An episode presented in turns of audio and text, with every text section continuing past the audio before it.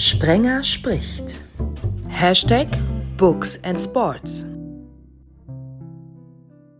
Hallo zusammen. Du sollst ewig happy sein, schrieb mir nach Ausgabe 34 Andreas Altmann. Und wenn ich jetzt hier so sitze und Ausgabe 35 produziere, dann bin ich das. Denn einmal mehr habe ich ganz großartige Gäste dabei. Zum einen freue ich mich über die erste ehemalige Fußballnationalspielerin bei Books and Sports, Julia Simic. Hallo. Hallihallo.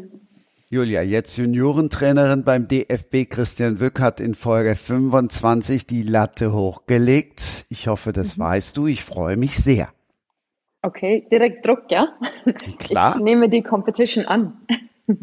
Mit FußballerInnen habe ich ja schon öfter zu tun und einen großen Vorteil gegenüber dem Mann, über dessen Besuch ich mich ganz besonders freue. Ich habe nämlich schon mal die Konferenz, die Bundesliga-Konferenz kommentiert und das täte Andreas Flüger doch so gern. Hallo. Hallo, ja, mein Traum. Ich freue mich. Wie kommt's? Ja, Kindheit, ne? Äh, ähm, Fußball, Bundesliga-Konferenz, das ist, äh, das ist Kult. Und äh, ich bin ja lange Taxi gefahren äh, in Berlin, als ich vom Schreiben noch nicht leben konnte. Und ähm, äh, manchmal dann eben auch samstags tagsüber. Und äh, ich war eigentlich immer froh, wenn ich keine Fahrgäste gehabt habe, so ab 15.30 äh, und dann habe ich äh, am Radio gehangen. Vor allen Dingen, wenn die Fahrgäste so gewesen wären wie der Dritte im Bunde, der nämlich nichts mit Fußball am Hut hat und der dann wahrscheinlich gesagt hätte, komm, mach mal ähm, das Radio aus. Andreas, es ist für dich eine Überraschung. Es geht ein Gruß nach außerhalb von Deutschland. Aha, okay. Ich kenne eine Menge Menschen außerhalb von Deutschland. Also das äh, grenzt das mal ein. ich würde mal sagen, in Süden. Äh, Sunil Mann. Och, das war ey, schnell. Das war jetzt ja mein viel Gott. zu schnell. Das ist gar nicht lustig so. Nein, du hast eine Stimme, die man erkennt. Äh, äh ich, äh, äh, hallo Sunil. Hallo, äh, freut mich sehr. Ja, ja, mich auch. Und ich wollte Andreas deshalb damit überraschen, weil ich habe gesehen, die beiden haben immer auf Facebook, haben die immer gegenseitig sich kommentiert und dann habe ich Sunil irgendwann gefragt, sag mal, kennst du den Andreas eigentlich? Und dann kam zurück, nein, bisher noch nie. Und dann habe ich gedacht, wir machen mal eine kleine Überraschung. Ja, das ist äh, das ist ja äh, zum einen eine äh, klassische äh, Facebook-Freundschaft, ähm, äh, die ja nur dem Namen nach eine ist, und äh, zum anderen äh, Sunilmann äh, ist Autor und äh, ich auch, und äh, zwei Autoren verstehen sich immer. Äh, es ist mir noch, ja, äh, es ist mir noch nie begegnet, dass ich einen Kollegen äh, kennengelernt habe und man sich nicht etwas zu sagen hätte. Äh, man, man teilt so ein, ein, ein, ein Grundwissen über die Qual des Schreibens miteinander und äh, das verbindet äh, wahnsinnig. Soll heißen, Julia, im Umkehrschluss, du hättest auch jede andere Fußballerin erkannt, die jetzt hier im Podcast gewesen wäre. ich ich glaube, dass ich einige erkannt hätte, ja. Das wäre eigentlich ein ganz gutes Experiment mal. Sunil, Mensch, jetzt mhm. wollte ich dich so viel fragen, was du alles über Andreas weißt, damit wir ihn so langsam aber sicher dahin führen. Das kann ich jetzt ich alles in die Tonne treten. Und ich kann jetzt Google wieder zumachen in dem Fall. Nee, nee, frag ihn doch mal, das was er nicht weiß. Das ist, äh, das interessiert mich ja selber. Das interessiert mich ja selber, was Sunil alles über mich weiß, weil das weiß ich ja nicht. Ich weiß ja über Sunil nicht so viel. Also, ja gut, ich weiß, am Ende weiß ich ja auch nicht so viel. Ich habe äh, Bücher von dir gelesen, das auf jeden Fall. Ähm, du machst dir Sorgen, wenn ich zu lange kein Essen poste auf Facebook. Und, und ich glaube, es ist von dir. Du hast letztens geschrieben, dass wenn man sich rasiert, man als Mann jünger wirkt. Warst ja. du das? Ja, das, äh, äh das stimmt. Ich habe äh, mir einen Corona-Bart wachsen lassen äh, gegen äh, äh erhebliche Widerstände meiner Frau. Und äh, als ich dann endlich sie so weit gebracht hatte, dass sie ihren Frieden äh, damit machte, äh, habe ich ihn wieder abgenommen. Und tatsächlich, ich habe in den Spiegel geguckt und dachte, meine Fresse, zehn Jahre jünger. ja. ja, ich habe ich habe dasselbe gemacht, aber eigentlich unfreiwillig, weil ich wollte mich rasieren und ähm, mein Barber war besetzt, Samstagnachmittag halt. Und ich habe gedacht, na, mache ich selber. Und natürlich der erste Schnitt, den du machst, ist immer, das ist ein blödes Klischee als falsch, also die Rasiermaschine falsch eingestellt und da ist halt die Hälfte Seite einfach weg, also die Haare sind weg. das muss jetzt halt kürzer werden. Ich rasiere mich niemals vor Auftritten. Ein, ein Grundgesetz. Wegen dem Schneiden. Blut ja, ja, auf dem Hemd. Ja, ja, nee, das ist, äh, ich, ich äh, hätte dann Schiss, dass ich äh, mich schneide. Also in Burgdorf äh, äh waren übrigens Sunil und ich äh, beide, äh, allerdings mit einer Woche äh, Zeitverzögerung. Ich war eine Woche vor ihm da. Man ist halt dann nur eine Nacht da, also einen Abend lang da und geht wieder zurück. Also es naja, für dich als Schweizer natürlich, weil du hast ja keine, äh, ich meine, in der Schweiz reisen, das ist ja eh nur eine Frage von Minuten in der, in der genau. Regel. Also ich, ich bin ja aus Berlin äh, gekommen äh, und, und bin entsprechend dann auch äh, zwei Tage dort geblieben. Okay, aber auch mit einer Minute Verspätung, glaube ich, oder? Eine Minute Verspätung auf die Schweizer Bahn äh, kann man nicht mehr zählen. Das Land ist verloren. Grässlich, ja wirklich. Ja, du hast aber wirklich ja alles gelesen, Julia. Und du hast gedacht, Mensch, jetzt bin ich da in einem Literaturpodcast und jetzt fragt kriegst du halt die Frage, wie ist es denn, Männer mit Bart oder ohne Bart? ich wollte jetzt sagen, wie viel man über Werte fachsimpeln kann und Männer tatsächlich richtig enthusiastisch scheinbar auch ihre Rituale da haben. Aber ich kenne das, also mhm. viele Männer denken ja wirklich, dass sie so total viel jünger wirken ohne Bart. Und ich bin eigentlich ein Bart-Fan. Also zumindest was so das, ähm, ist zumindest mein Geschmack. Ich will jetzt gar nicht urteilen, ob jemand jünger oder älter wird, aber ich finde, vielen Männern steht ein Bart ganz gut und immer so ganz blank bin ich gar nicht so ein Fan davon. Nur so viel dazu. Ansonsten finde ich sehr unterhaltsam hier bis jetzt, ja. Aber, ich, Dann aber sind ich, wir alle drei jetzt raus. Fuck.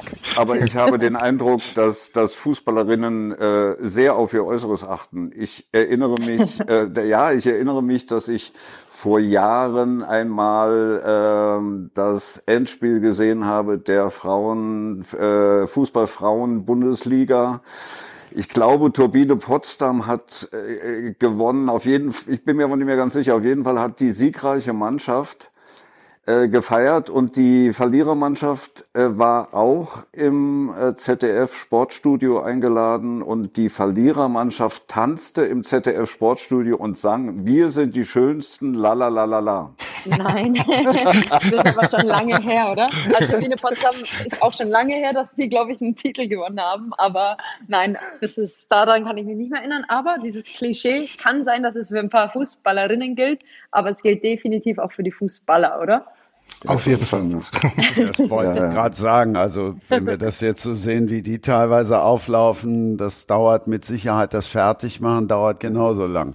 Mein Vater ist eine, mein Vater ist 91 Jahre alt, äh, war sein ganzes Leben lang Fußballfan und hat äh, vor fünf Jahren äh, beschlossen, nie wieder Fußball zu gucken, weil er, weil er die tätowierten Fußballer nicht mehr aushält. Das, er, er erträgt es nicht und hat mit 86 Jahren beschlossen, dass er deswegen keinen Fußball mehr guckt. Oh, und zieht es konsequent durch, oder? Ja, absolut. Okay, wow. Okay. Soll er Frauenfußball schauen? Wobei da sind auch viele tätowiert mittlerweile. Und was guckt er jetzt? Oh, ich, äh, ich, ich, ich, ich glaube, es ist relativ egal, was er guckt. Ich bin mir nicht so ganz sicher, ob er das noch fünf Minuten später noch wüsste. Also Shit. insofern äh, kein Aber er weiß noch, dass er keinen Fußball schauen will mehr. nein, nein, nein, Fußball will er nicht mehr. Ja. Skif Skifahren würde sich für euch anbieten.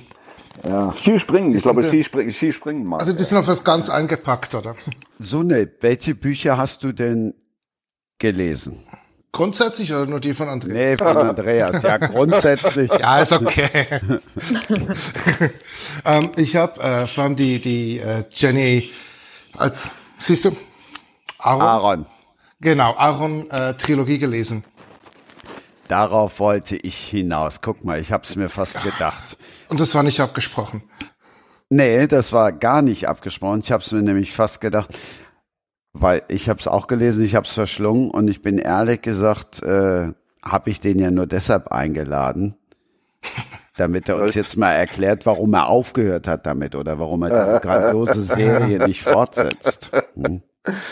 Ja, ja, ich, ich, also äh, ich habe immer äh, gedacht, ich ähm, höre mit Jenny Aaron auf, ähm, wenn alle sagen, oh, und und nicht äh, und nicht, wenn alle sagen, äh, mein Gott, also die letzten äh, acht Jenny Aaron Romane hätte er sich auch wirklich knicken können. Ähm, das ist das eine. Zum anderen ähm, habe ich äh, gemerkt nach diesem dritten Band, dass ihre Geschichte erzählt war und, mhm. und dass ich das zu einem guten Ende gebracht habe. Ähm, das heißt nicht unbedingt, dass ich nicht in einigen Jahren die, die Welt damit überrasche, dass ich einen vierten Jahren-Band schreibe. Ähm, das schließe ich gar nicht mal aus. Ähm, wenn ich das machen sollte, äh, das kann ich bestimmt versprechen, würde er ganz anders werden als äh, die ersten drei. Einfach auch dadurch, dass sie ein, ein ganz anderer Mensch äh, geworden ist mit diesem dritten Roman. Du könntest aber auch wie so viele machen, die dann plötzlich, nachdem 30 Bände erschienen sind, jetzt so war es vorher erzählen. Ja. Also, also war es ganz vorher.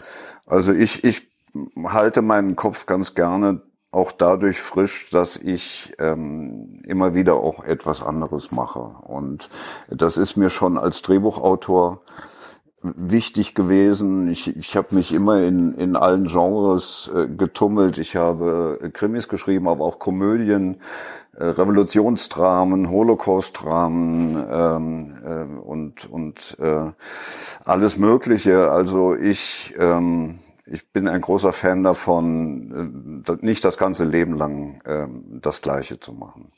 Also ich finde diese Vorgesetzten vor irgendwelche Serien dann auch, die habe ich grundsätzlich nicht gelesen, weil da habe ich immer gedacht, das ist jetzt reine Geldscheffelei. Ja, ist es ja irgendwann auch. Ähm, aber äh, äh, Im Übrigen ähm, ist auch, sagen wir mal, das Ende von Jenny Aaron ein, ein sehr schönes Beispiel dafür, was für ein großartiger Verlag Surkamp ist. Äh, denn natürlich ähm, äh, hätte Surkamp es, es gerne gehabt, wenn ich mit Jenny Aaron weitergemacht hätte. Das ist natürlich auch sehr erfolgreich und ähm, für den Verlag ja auch äh, wirtschaftlich äh, interessant. Aber ähm, als ich gesagt habe, ich, ich mache jetzt etwas anderes, ähm, gab es keine Stimme im, im Verlag, die versucht hat, mich äh, vom Gegenteil zu überzeugen, sondern alle äh, äh haben äh, gesagt, dann freuen wir uns auf das, was du jetzt machst. Das geht aber sicherlich nicht jedem so. Also Nein. So wird geschätzt wird mit Sicherheit dann nicht jeder. Nein, äh, äh, bei Surkamp ähm, würde ich vielleicht sagen doch, weil äh, als Autor ist man schon bei Surkamp ähm, im Olymp angekommen. Also da, da besser wird man nicht mehr behandelt in der Branche als in diesem Verlag. Ähm, es ist schon in gewisser Weise so, wie, wie Unselt damals äh, sagte, wir verlegen keine Bücher, wir verlegen Autoren. Ähm, das ist eigentlich immer noch die, die Philosophie des Hauses. Julia, ich überlege gerade, wo ich jetzt erstmal ansetze. Ich entscheide mich jetzt erstmal für Tatort Weimar denn daher kennst du Andreas Flüger bestimmt. Der hat diese, auch wenn du jetzt vielleicht gar nicht denkst, wie so lustig ist der, der hat tatsächlich diesen Tatort Weimar erfunden. Verstehe. Ich habe tats ja, hab tatsächlich ganz lange kein, keine Tatorte gesehen, weil ich tatsächlich auch schon ganz lange eigentlich nicht mehr in Deutschland gelebt habe, aber, aber zumindest die letzten dreieinhalb Jahre. Deswegen muss ich zu meiner Schande, Schande gestehen, dass ich bisher noch gar nicht so viel mit dem Namen anfangen konnte. Dann erklär den beiden mal, wo du gelebt hast. Außer dass ich weiß, dass der Flüger das alles gegoogelt hat, aber erzähl es ihm trotzdem nochmal. Genau. Ich habe tatsächlich ähm, 2018 den Schritt nach England gemacht, eben aus der Motivation heraus, Fußball zu spielen und nochmal in einem anderen Land auch so die Fußballkultur, Philosophie, aber auch so einfach äh, persönlich ein paar neue Erfahrungen nochmal zu machen durch den Fußball ähm, und das alles irgendwie mitzunehmen. Und deswegen bin ich nach England gegangen, hatte da ein Angebot aus West Ham United und da habe ich dann ja zwei Jahre Fußball gespielt und es war einfach persönlichkeitsreifend eine total tolle Erfahrung und ich bereue tatsächlich heute, jetzt wo ich aufgehört habe, diesen Sommer und die Schuhe an den Nagel gehängt habe, dass ich den Sprung ins Ausland nicht schon früher gemacht habe. Und ich war das letzte Jahr in, tatsächlich auch noch mal ein Jahr in Italien, in Mailand, habe da noch mal ein Jahr in, in, beim AC Mailand gespielt und auch noch mal total viel mitnehmen können. Einfach auch so, klar, einerseits sportlich, aber eigentlich viel mehr menschlich. Dass man persönlich einfach an so Auslandserfahrungen reift, war mir vorher schon natürlich irgendwie bewusst. Deswegen habe ich es auch gemacht. Aber dass man sich trotzdem aber, glaube, wenn man offen ist dafür und sich auch genau öffnet der Sache und gerne Dinge auch aufnimmt und aus einer anderen Sichtweise mal betrachtet, kann man, glaube ich, da ganz viel mitnehmen und das, glaube ich, habe ich geschafft. Da triffst du jetzt auf sechs offene Ohren. Zwei, die zwei Ohren aus der Schweiz dürfen anfangen. Wie, wie, meinst du das? Also ich, ähm, jetzt bin ich gerade überfordert. Reisen, weil sie sagte, so. äh, wie gut Reisen tut, wie gut andere Länder tun. Ach so. Und wenn ich dann mal so sehe, wo du überall warst und als ehemaliger Flugbegleiter ja sowieso. Ja, Beides, also vom, vom Beruf her, aber auch ich, ich bin halt, also nach, äh, sobald ich erwachsen war, bin ich gereist. Das hat mir hat Spaß gemacht und ich glaube, jetzt, so im, wenn man ein bisschen älter ist, kann man da auch immer davon profitieren. Man, man lernt so viele Leute kennen, so viele Kulturen auch und das hilft dann auch wirklich ganz konkret auch beim Schreiben, weil man halt eine Vorstellung, zumindest eine ungefähre Vorstellung hat, dass in anderen Ländern halt gewisse Dinge anders ablaufen. Das ist gerade als Schweizer enorm wichtig. Ich, ich glaube tatsächlich, wenn ich da kurz reinspringen darf, dass ja, klar. ich bin ja auch mit, mit offenen Augen irgendwie habe ich dieses Abenteuer gestartet für mich, weil ich damals auch schon ein bisschen Knieprobleme hatte und auch nicht mehr wusste, wie lange ich noch spielen kann und wusste aber schon immer, dass ich auch in diese Trainerrichtung so ein bisschen oder die einschlagen möchte gerne mal und deswegen habe ich es auch so ja, würde ich sagen, relativ offen bin ich der Sache irgendwie so entgegengeschritten und wollte einfach auch so viel wie möglich äh, aufsaugen, weil ich auch mir im Nachhinein mhm. dachte, ich kann viel auch für mich dann im Nachgang verwenden, sei es als Trainerin, aber natürlich auch als Mensch, aber so gerade auch als Trainerin, wie so der, ja, so die, man sagt ja mal der Approach, also wie gehen die Trainer beispielsweise dann in England mit den Spielerinnen um? Oder auch in Italien? Oder auch die Spielerinnen untereinander, auch hinsichtlich der Medien und und und das Trainerausbildung, das fand ich alles so spannend, dass man da eben weg so aus seiner eigenen Komfortzone mal geht und einfach mal ja mit offenen Augen, Ohren und so weiter mal durch andere Täler schreitet und das war total spannend und ich glaube, da kann man ganz viel die Sachen, die einem dann gefallen, natürlich irgendwie auch für sich mitnehmen und ich kann mir vorstellen, dass es beim Schreiben ähnlich ist, aber das ist einfach was mit einem macht persönlich. Im, im Männerfußball gilt ja England als das Nonplusultra. Wie, wie, wie ist das bei, bei, bei den Frauen? Ist die, die englische Liga äh, ähnlich fordernd wie, wie bei den Männern? Ja, man macht ja immer den Fehler, dass man denkt, England oder die englische Liga. Also die englische Liga ist ja definitiv das Nonplusultra, aber wahrscheinlich auch hinsichtlich der Finanz Finanzstärke im Hintergrund. Das spielt natürlich eine Riesenrolle. Äh, hinsichtlich beispielsweise Trainerausbildung und so weiter, glaube ich, sind viele auch neidisch auf unser System, dass wir da eigentlich sehr, sehr weit, glaube ich, sind, was gute Ausbildung von, von Trainern angeht. Äh, viele junge Trainer auch die Chance bekommen. Ich glaube, es gab noch keinen englischen Trainer, der die Premier League gewonnen hat, was ja jetzt unbedingt nicht auch für die, für die Trainerausbildung in England spricht und für die Trainerphilosophie oder Trainingsphilosophie der Engländer. Ähm, das gleiche, tatsächlich das gleiche Bild hinsichtlich der Liga spiegelt sich gerade auch total auf die Frauen ab. Also es passiert tatsächlich ganz, ganz viel gerade in, im englischen Frauenfußball. Die Liga ist extrem stark. Man hat die einzige professionelle Liga tatsächlich in Europa. Äh, man hat mittlerweile mit Sky und BBC einen riesen Werbedeal und äh, Übertragungsdeal abgeschlossen, äh, wo sämtliche Spiele übertragen werden, Content produziert wird, ganz viele Agenturen auch im Hintergrund aktiv sind, die den, die den ganzen Sport einfach total gut vermarkten. Und da schauen wir, glaube ich, als Deutschland, die lange Zeit so als beste Liga auch im Frauenfußball galt, ähm, so ein bisschen mit einem neidischen Auge gerade nach England, weil da halt gerade ja der der Boom stattfindet.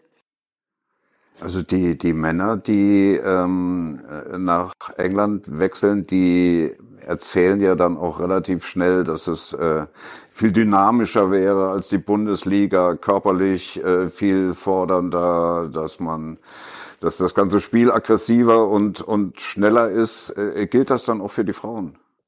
Ja, tatsächlich schon. Also das auch da ist es immer sehr ähnlich. Das ist tatsächlich in fast allen Ligen der Fall.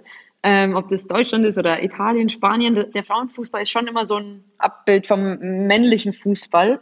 Und genau in England ist es tatsächlich, es war auch lange Zeit meine Sorge, wenn ich nach England gehe, passt der Fußball überhaupt zu mir, weil ich jetzt nicht so bekannt bin als die körperlich robuste, schnelle Spielerin, sondern eher so ein bisschen ballverliebt immer war und irgendwie auch so gern mal so ein Pässchen gespielt hat und dann knallt halt einfach in England auch mal. Da fliegst du dann halt auch manchmal einfach mit Ball über die Auslinie.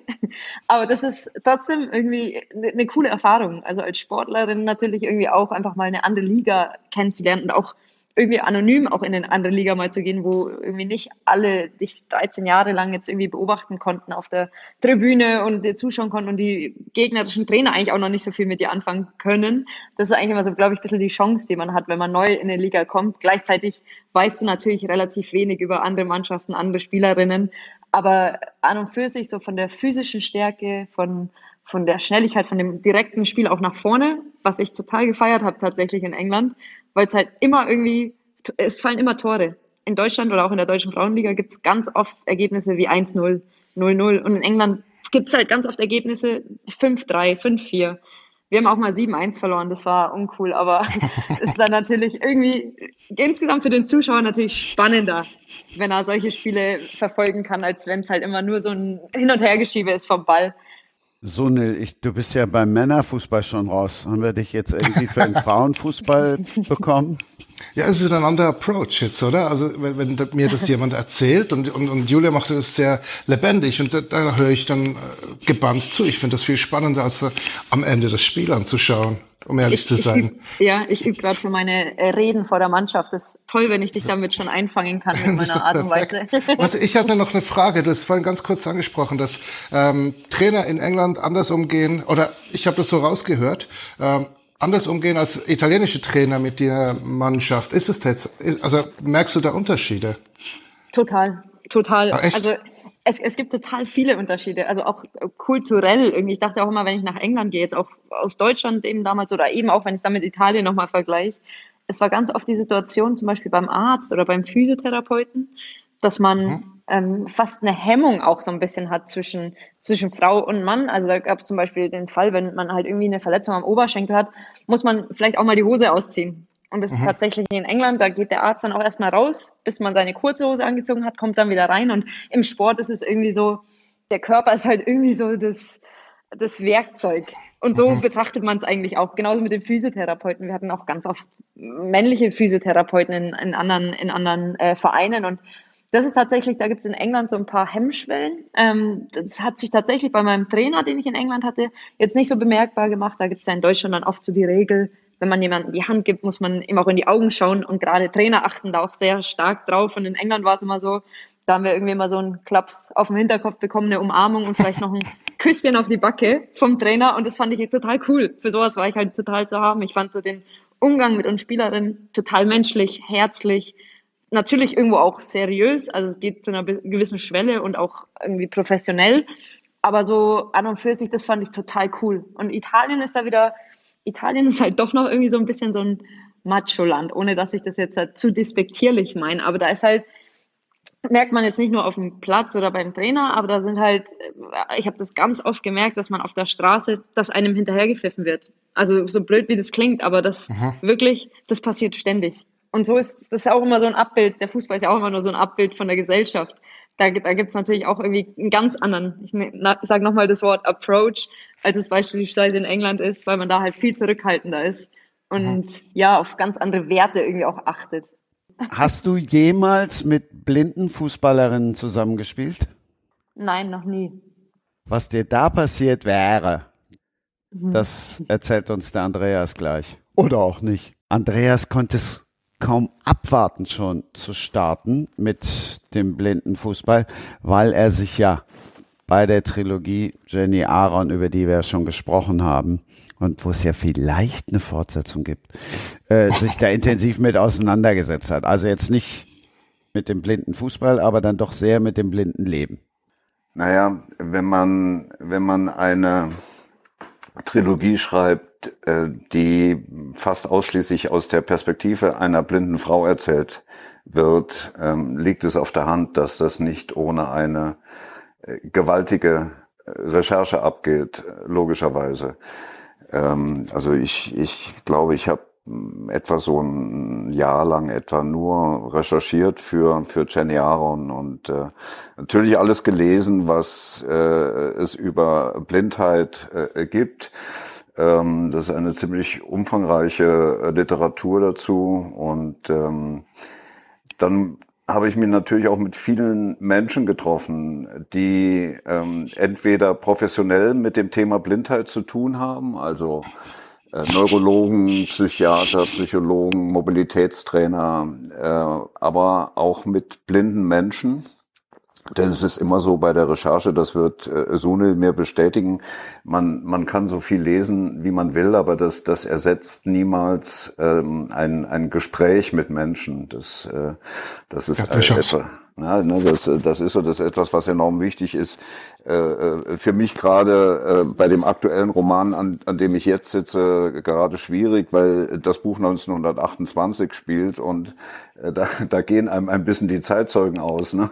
Also äh, äh, da muss man dann zwangsläufig vor allem auf die Literatur ausweichen. Aber bei Jenny Aaron war das so. Ich habe dann ähm, mich mit einer Reihe von blinden Menschen getroffen. Ähm, und äh, ganz intensive äh, Gespräche mit ihnen geführt über ihr Leben und, und wie sie es meistern. Und ähm, das war sehr äh, erhellend und, und hilfreich für mich. Und äh, daraus sind auch Freundschaften entstanden. Also ich, ich bin heute äh, mit, mit drei blinden Menschen, kann man sagen, gut befreundet und ähm, äh, kenne natürlich über die Veranstaltungen, vor allem die ich mit Jenny Aaron gehabt habe, eine, eine Unmenge blinder Menschen, denn ähm, äh, als ich die Trilogie angefangen habe und dann der erste Band rauskam, habe ich ähm, mir eigentlich gar nicht überlegt, wie Blinde das wohl finden, was ich da schreibe.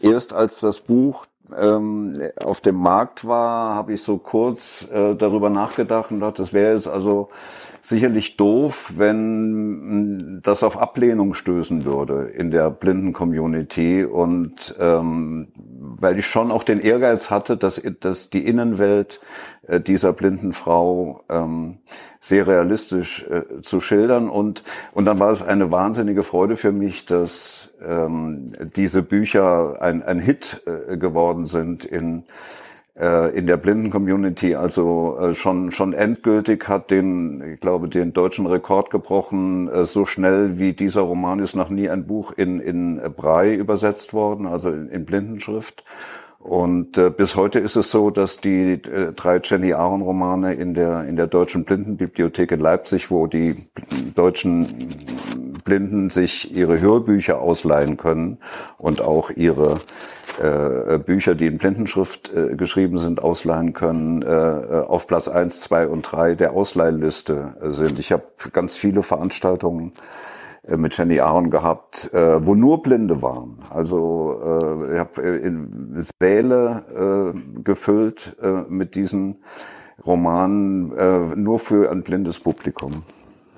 Sunil, was hat dich an dieser Reihe so fasziniert? Also mich tatsächlich auch dieses, dass ich gedacht habe, Mensch, irgendwie entweder ist der Mann jetzt acht Monate zu Hause mit einer, mit einer, mit, mit verbundenen Augen rumgelaufen oder aber er kann sich einfach wunderbar in sowas hineinversetzen.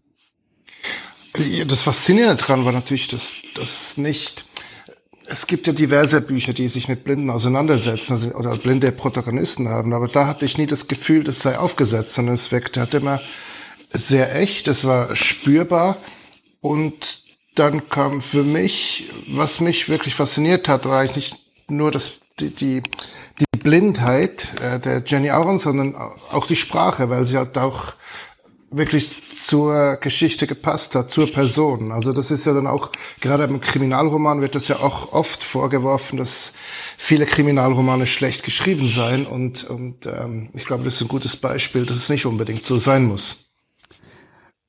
Julia, du glaubst jetzt nicht, wer jetzt behauptet gleich, er schreibt keine Krimis und er liest keine Krimis.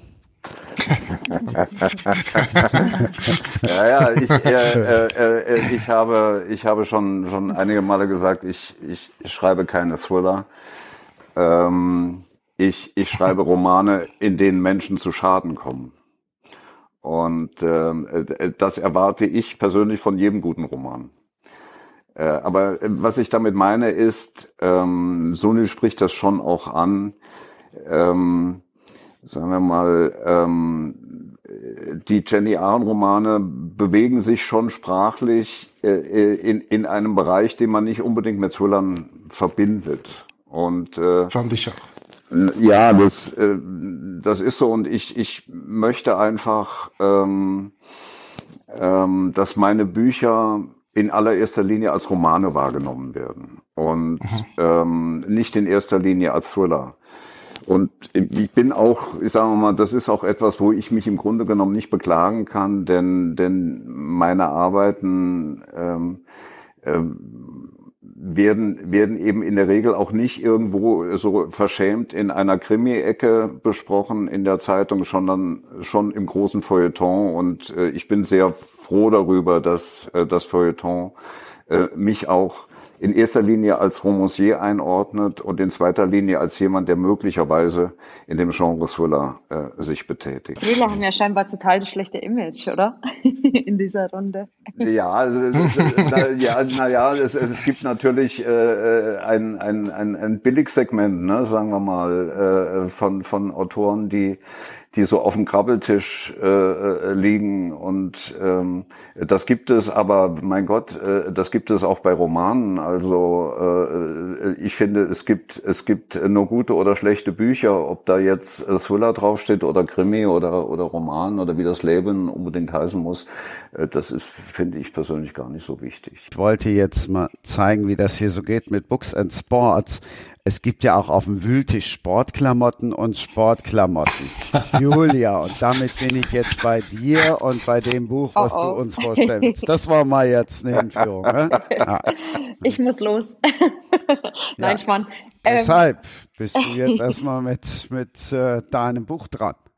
Genau, ich, ich muss eh aufpassen, wie ich das jetzt halt gut formuliere, aber ich war nämlich lange Zeit Puma-Athletin und vom Puma gesponsert und stelle jetzt ein Buch vor, was sozusagen vom größten Konkurrenten eigentlich handelt. Aber genau, mein Buch, zumindest das Buch, was ich so, was mich mit am meisten inspiriert hat, das zu machen, was ich heute auch mache, ist sozusagen der Shoe Dog.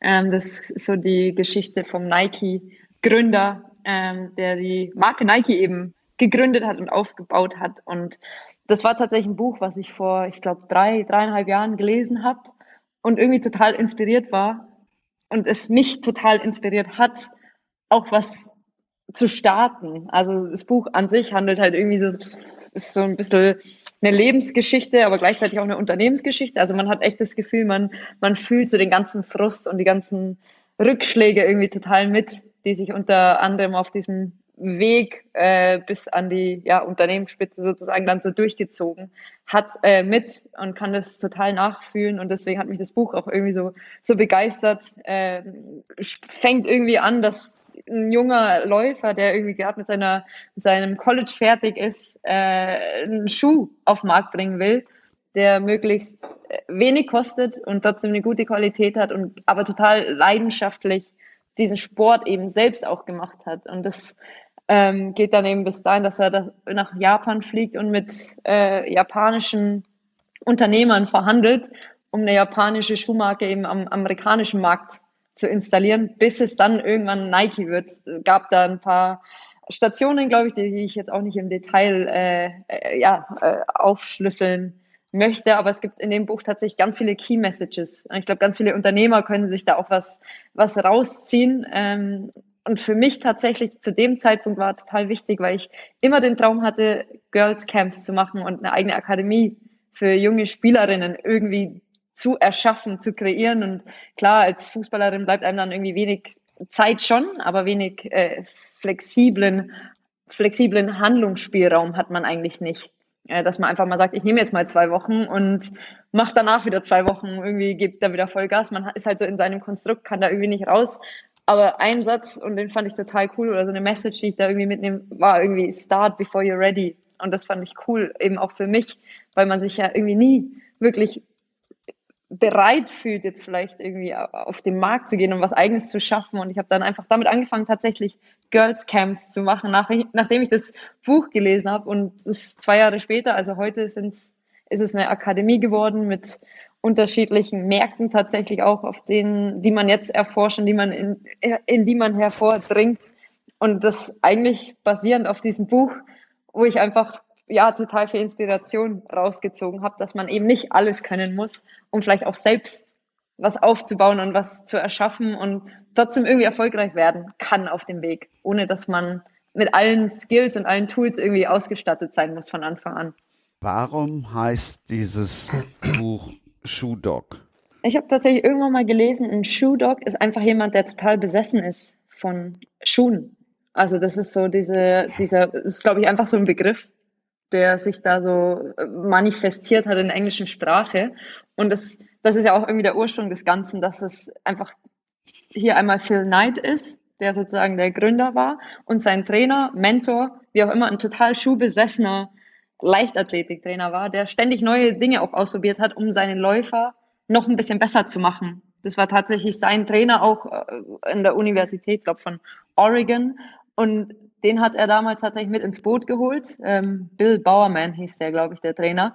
Und der hat zum Beispiel diese äh, Waffelsohlen von diesem Nike Cortez, weiß nicht, ob der euch was sagt, äh, damals einfach ins Leben gerufen, weil er dachte, vielleicht so diese, hat irgendwie saß beim Frühstück und hat ein Waffeleisen angeschaut und dachte sich, okay, vielleicht könnte so eine Waffelform oder waffelartige Schuhsohle für mehr Kom Komfort, äh, äh, Komfort sorgen bei einem Läufer. Und so sind halt Dinge entstanden, die, glaube ich, ohne diese Leidenschaft für ein Produkt oder für eine Sache gar nicht entstehen. Wenn du eben nicht dafür brennst und nicht irgendwie aus dem, ja, aus der Branche irgendwie auch kommst. Äh, das ist doch, glaube ich, in, in jedem Beruf so, dass man, ähm, dass man für eine Sache so brennen muss, äh, äh, um, ähm, um etwas, etwas Gutes zu schaffen. Und, und äh, ich finde es toll, was du äh, eben erzählt hast über, über dieses Camp und ähm, wie dich das motiviert hat.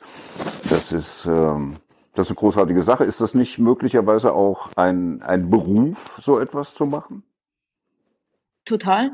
Und tatsächlich ist es auch was, was ich jetzt mache. Also ich habe beim DFB ja, tatsächlich bin ich ja Co-Trainerin bei der U17, was natürlich total Leistungsgedanken irgendwie im Hintergrund hat, dass es Spielerinnen sind, die so an die, an die, ja, zumindest nationale, vielleicht sogar Weltspitze mal stürmen wollen, also alle hoch motiviert sind. Und dann gibt's eben meine Akademie mittlerweile, äh, wo ich gesagt habe, eben die bezieht sich jetzt auch nicht nur auf den deutschen Markt, sondern gibt's auch Projekte ganz woanders, Mittlerer Osten, Norden Afrikas und so weiter, wo man eben auch so ganz neue Kulturen erschließt. Das mündet vielleicht auch wieder so ein bisschen darin, dass ich auch so immer diesen Drang hatte, neue Sachen zu erleben und neue Philosophien und Kulturen irgendwie auch äh, kennenzulernen. Und äh, wir haben hier natürlich auch irgendwie ein großes Privileg, gerade auch wir Frauen.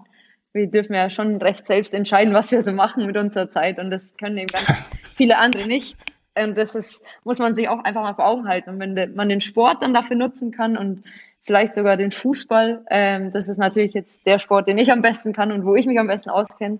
Warum ist das, warum soll man das dann nicht nutzen? Und deswegen hat mich das irgendwie total inspiriert, damals anzufangen und inspiriert mich bis heute und ist vielleicht sogar ein bisschen Beruf, ja, und auch vielleicht ein bisschen sogar Berufung. Und wie du vorhin auch meintest, wenn man halt irgendwie eine, für eine Sache brennt, fällt sie einem natürlich auch leichter, auch wenn sie nicht direkt irgendwie total erfolgreich ist und man irgendwie nicht mehr weiß, wohin mit den ganzen Einnahmen und so weiter. Das, das ist natürlich eine Sache, da muss man auch mal irgendwie Durchhaltefähigkeit zeigen und dranbleiben und neue Dinge ausprobieren und wieder versagen ein bisschen und wieder was anderes ausprobieren. Und das, glaube ich, gehört alles so, kommt alles da zusammen. Und das wird in dem Buch irgendwie total anschaulich irgendwie einem aufgezeigt, dass man selber irgendwie das Gefühl hat, das sind einfach Dinge, die, auf die kann man sich einstellen, die kommen ganz sicher, wenn man was versucht aufzubauen und versucht aber trotzdem.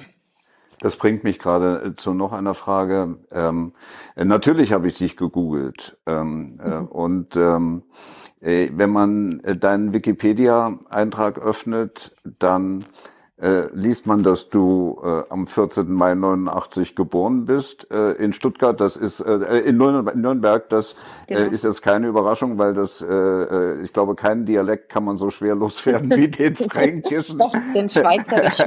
ja gut, ja, das ist vielleicht auch schwierig, aber wenn, wenn man wenn man äh, das liest, äh, dann dann stößt man nirgendwo auf eine Ausbildung äh, von dir, außer äh, eben, dass du Fußball gespielt hast. Nun bist du 32 Jahre alt und ich, du machst auf mich äh, nicht den Eindruck einer einer Frau, die in ihrem Leben äh, äh, keine andere Ausbildung als Fußball äh, erlebt hat. Das stimmt. Also das stimmt. Ich habe tatsächlich weitere Ausbildungen genossen als nur die sportliche. Ich habe tatsächlich ganz viel mit Verletzungen zu tun gehabt und bin dann relativ früh, also ich habe meine Trainerscheine irgendwie neben dem Fußball natürlich gemacht, habe meine B-Lizenz, versucht irgendwann auch mal meine A-Lizenz jetzt dann in dem Zuge zu machen und habe aber auch Sportwissenschaften studieren, studiert und habe da 2017 meine Masterarbeit dann auch irgendwie dann doch noch zu Ende gebracht. Äh, und es war tatsächlich meine Verletzungen waren immer rund ums Knie, das Kreuzband. Das ist auch so ein leidiges Frauenfußballthema oder Frauenthema in dem Sinn, dass sich ganz viele weibliche Athletinnen das Kreuzband reißen. Ich habe es auch zweimal selbst erfahren müssen und weiß, wie es sich anfühlt.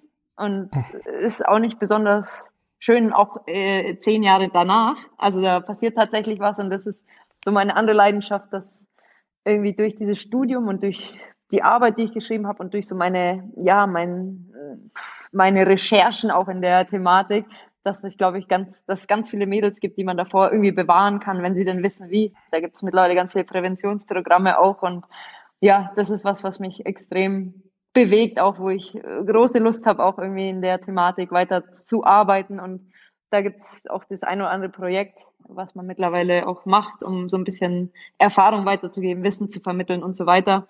Und ja, genau, das ist so ein bisschen mein, mein sportlicher äh, Weg neben, oder mein beruflicher oder mein akademischer Weg neben dem, neben dem Sport immer gewesen.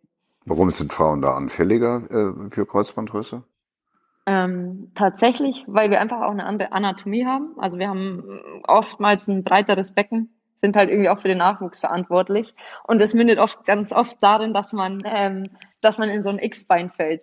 Und so eine X-Bein-Haltung gerade in der Dynamik ist nicht besonders gut fürs Knie von den ganzen Kräften, die da wirken auf verschiedene Bänder.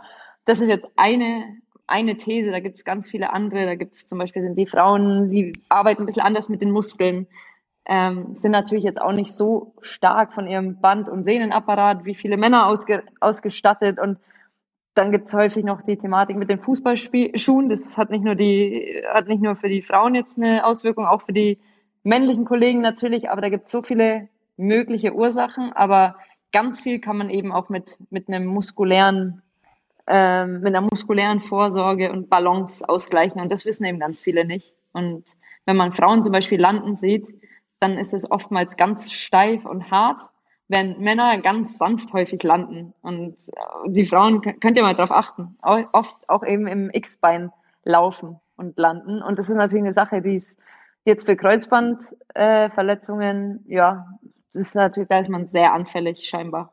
Vielleicht warst du die einzige Frau in Italien, die nicht x-beinig gelaufen ist und deshalb haben sie hinter dir hergepfiffen.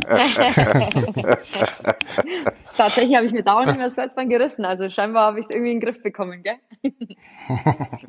es gibt Trainer, äh, beim Film gibt es ähm, äh, Trainer, die Frauen, äh, die Actionrollen äh, spielen, äh, darauf trainieren, ähm, so zu sprinten wie Männer. Also äh, dass, dass äh, gar nicht erst die Anmutung erzeugt wird, äh, äh, läuft ja wie ein Mädchen, wie man wie man so sagt. Und wenn man sich das mal anguckt in Filmen, sieht man dann Frauen in diesen einschlägigen Rollen. Äh, ich habe noch nie eine Frau so laufen sehen, aber äh, mhm. die, äh, die machen das.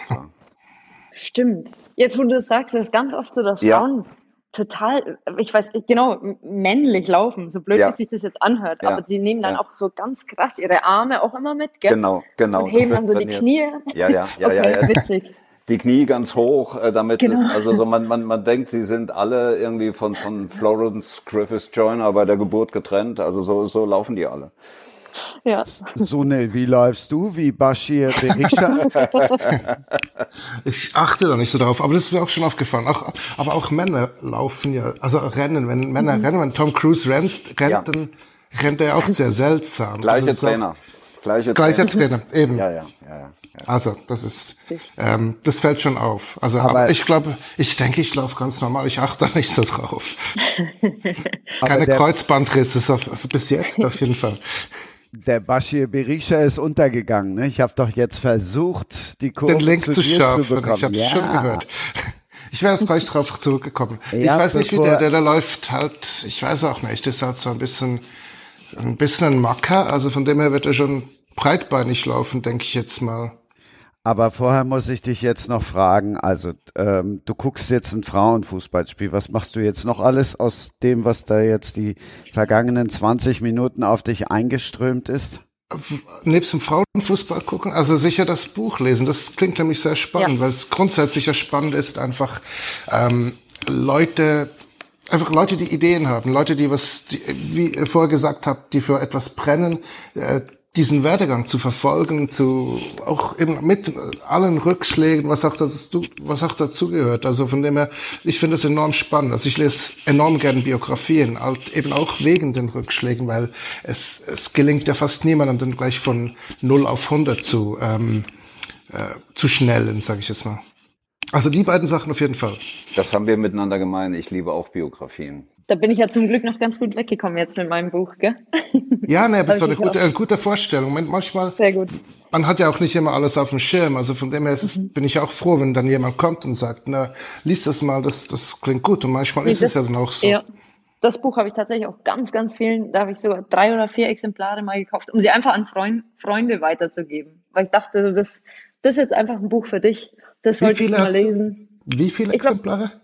Drei oder vier habe ich einfach mal gekauft. Ach, drei, Die- vier. Ich habe drei, vierhundert verstanden. Nein, nein, gesteigert, ja. Ich wollte gerade meine Adresse geben. Nee, aber, Das Buch ist gut, aber nicht, doch, ist schon gut. Also ich kann es auf jeden Fall sehr, sehr empfehlen. Und genau, also ich glaube, jeder kann da irgendwie immer was rausziehen, gell? gerade aus Biografien. Ich lese auch ganz viele andere Sportler-Biografien und immer findet man irgendwas, was irgendwie zu einem selbst passt oder was total außergewöhnlich ist oder wo man selbst Mhm, irgendwie genau. für sich rausziehen kann. Und gerade auch, also bei mir war es dann eben auch so, was ich noch eine coole Key-Message fand, das war dann auch bei Camps, wenn ich dann Camps mit Co-Trainern oder Assistenztrainern oder anderen Trainern, die da eben mitgeholfen haben, irgendwie gemacht habe, dann war es oft so, okay, was machen wir eigentlich? Und dann oft, hab, am Anfang habe ich halt dann immer irgendwie gesagt, das sind die Übungen und jeder übernimmt eine Station. Viel Spaß. Wir sehen uns in eineinhalb Stunden wieder, wenn wir zusammenkommen. Und dann habe ich irgendwann so das Gefühl entwickelt, okay, die Trainer fühlen sich ja eigentlich überhaupt nicht Teil des Ganzen. Wenn du ihnen einfach irgendwie ein, weiß ich nicht, einen Zettel Papier in die Hand drückst und sagst, das wird gemacht und dann macht er das. Und das sagt zum Beispiel auch der, der Shoe Dog oder das Buch irgendwie, dass man oft auch einfach mal Leute ihnen vielleicht einen Rahmen vorgeben soll, aber überhaupt nicht mehr. Dass man ihnen einfach so das selbst ausfüllen lässt, sozusagen, so ein Blatt Papier. Da gibt es einen Rahmen vielleicht und das, sie das aber selbst mit Leben füllen, mit ihrer eigenen Kreativität und gleichzeitig schafft es natürlich irgendwie auch so dieses ja, Commitment, dass man irgendwie sich irgendwie Teil der Sache auch fühlt und ganz anders irgendwie von der Motivation natürlich auch gebunden wird. Das ist logischerweise, das ist jetzt irgendwie Common Sense, da gehört jetzt nicht viel geistiges Eigentum dazu wahrscheinlich, aber es hat tatsächlich einen total anderen Effekt gehabt auf die Übungen, auf die Trainer, auf die Motivation, auf die Kids wahrscheinlich am Ende auch oder auf die Mädels. Und am Ende, ja, habe ich dadurch irgendwie auch ein bisschen was lernen können. Und Mhm. genau, lest es gerne durch das Buch. Ja, ich kann mir auch vorstellen, da kommen auch neue Sachen dann plötzlich raus, oder? Wenn man den Leuten so einen Freiraum, einen Freiraum Raum gibt, äh, den sie selber gestalten können, da, da kann es ja sein, dass was rauskommt, dass man vorher noch gar nicht, wo man vorher vielleicht gar nicht dran gedacht hat. Total. Man kann ja immer auch nur seine eigene Herangehensweise und man lernt ja selbst Genau. auch was dadurch. Wenn ich dann gucke, was passiert jetzt aus diesem, zu was wird dieses Blatt Papier und dann die Übung am Ende auch und wie viel Leben da dann plötzlich Mhm. drin ist, das ist ja dann wieder total spannend, auch für mich. In dem Fall, wo ich dann ja irgendwie in Anführungsstrichen der Chef der Sache irgendwie bin oder zumindest der Mhm. Initiator, dass man irgendwie wieder Sachen für sich selbst auch übernehmen kann oder einfach nur von der Dynamik was ja anderes entdecken kann. Ja, es ist mit Büchern genau das Gleiche. Also man guckt sich das auch an und denkt, ah ja, das, das ist cool gemacht und es gibt andere Sachen. Und es ist auch genauso wichtig eigentlich auch, das ist nicht so cool gemacht, weil dann weiß man, dass man, ah, da in die Richtung gehe ich vielleicht besser nicht. Und, und beim anderen kann man sich ja dran dann orientieren. Gut, Julia hat noch einen Termin, deshalb ist sie gleich weg. Aber die Trilogie, über die wir eben gesprochen haben, jetzt sagt nichts Falsches. Blindenfußball tatsächlich habe ich immer mal wieder auch gesehen oder damit zu tun gehabt, nie selbst auch zum Beispiel erlebt, aber einfach diese Thematik rund um Blinde finde ich auch total spannend, aber grundsätzlich doch. Ich, ich bin ja auch immer total happy, wenn ich mal wieder eine neue Buchinspiration, auch gerade aus einer ganz anderen Ecke ähm, bekomme, ähm, wie Sunil das eben auch schon meinte, dass man manchmal auch gar nicht irgendwie alles immer mitbekommt, was so auf dem Markt ist und was spannend sein könnte. Deswegen vielleicht renne ich oder zumindest fahre ich zu einer Buchhandlung demnächst und gucke mir das auf jeden Fall mal an. Dann sagen wir Danke, jetzt ist Andreas dran und du musst dir diesen dritten Teil auf jeden Fall anhören, weil es gibt nicht nur ein Flügerbuch, was du unbedingt lesen musst, sondern auch ein Buch von diesem Mann, den wir da aus der Schweiz die ganze Zeit hören. Verstehe. Versprochen. Ja. Das, artet, das artet hier in Arbeit aus, die ganze Sache. Ja, und halt uns auch so diese Gespräche, die befruchten sich ja, also man befruchtet sich ja dann gegenseitig mit Ideen irgendwie. Manche vergisst man dann auch wieder und, und äh, andere bleiben haften. Also von dem her Gespräche grundsätzlich gut und bei diesem Podcast natürlich ähm, sensationell.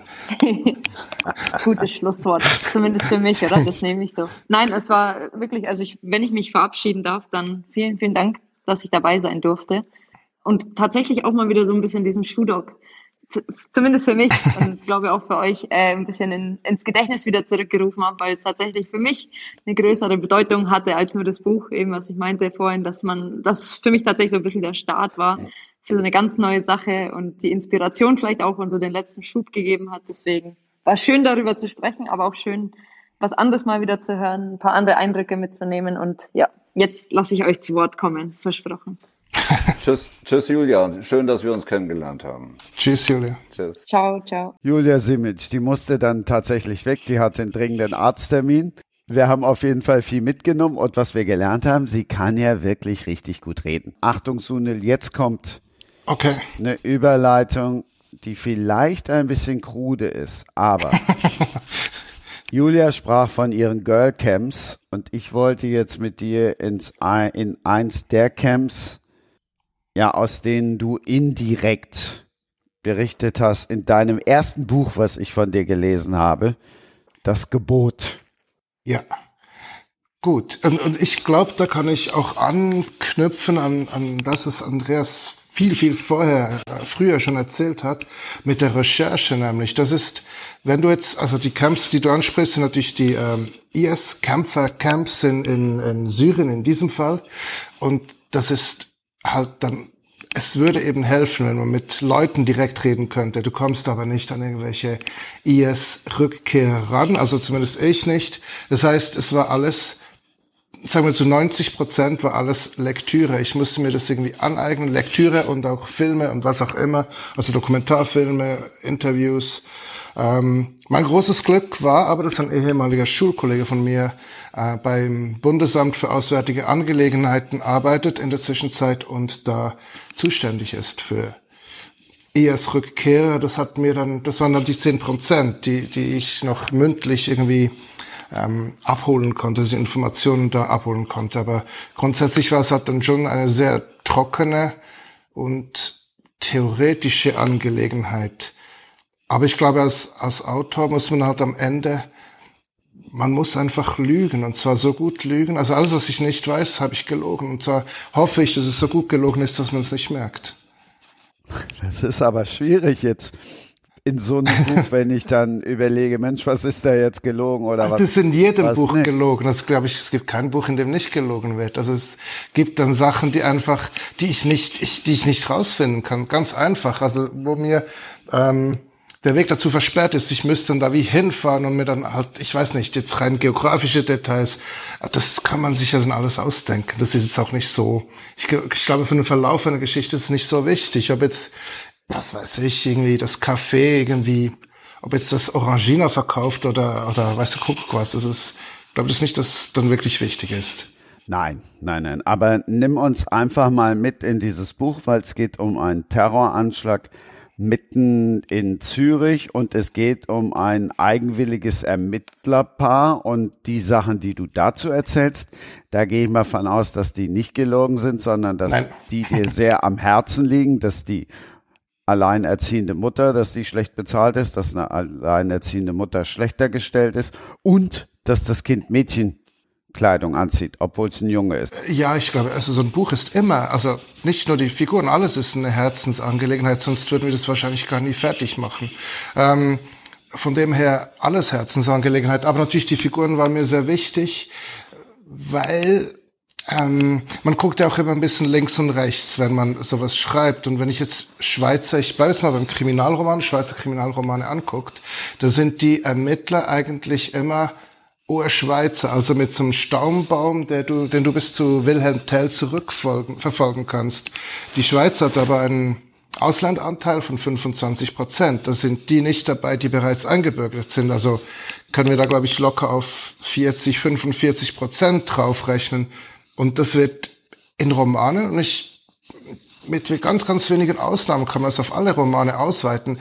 Das spiegelt sich nicht in der Literatur wieder, finde ich. Das ist meine persönliche Meinung.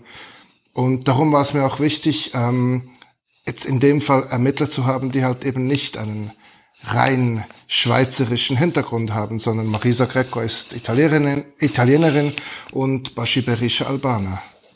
Okay, ich rede weiter.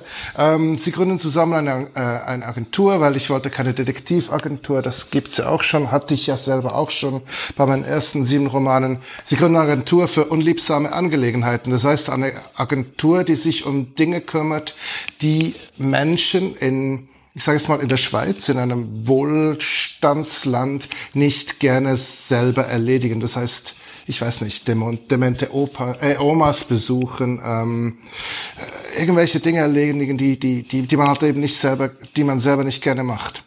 Ähm, und was mir halt auch wichtig ist bei diesen Büchern, dass da auch immer eine Thematik dabei ist, die mich beschäftigt. In dem Fall halt eben äh, der islamische Staat, respektive Rückkehr. Was, also was mich da immer fasziniert hat, ist, wie wie kommt man dazu, dass man da hingeht? Weil man weiß es ja, man kann das jetzt ganz einfach googeln. Ähm, wie kommt man dazu, dass man als junger Mann, ich habe jetzt in dem Fall junge Männer genommen, ähm, weil die auch in der Mehrheit, erst in der Mehrzahl sind, wie kommt man dazu, dass man sich trotzdem verführen lässt? Und das war für mich enorm spannend.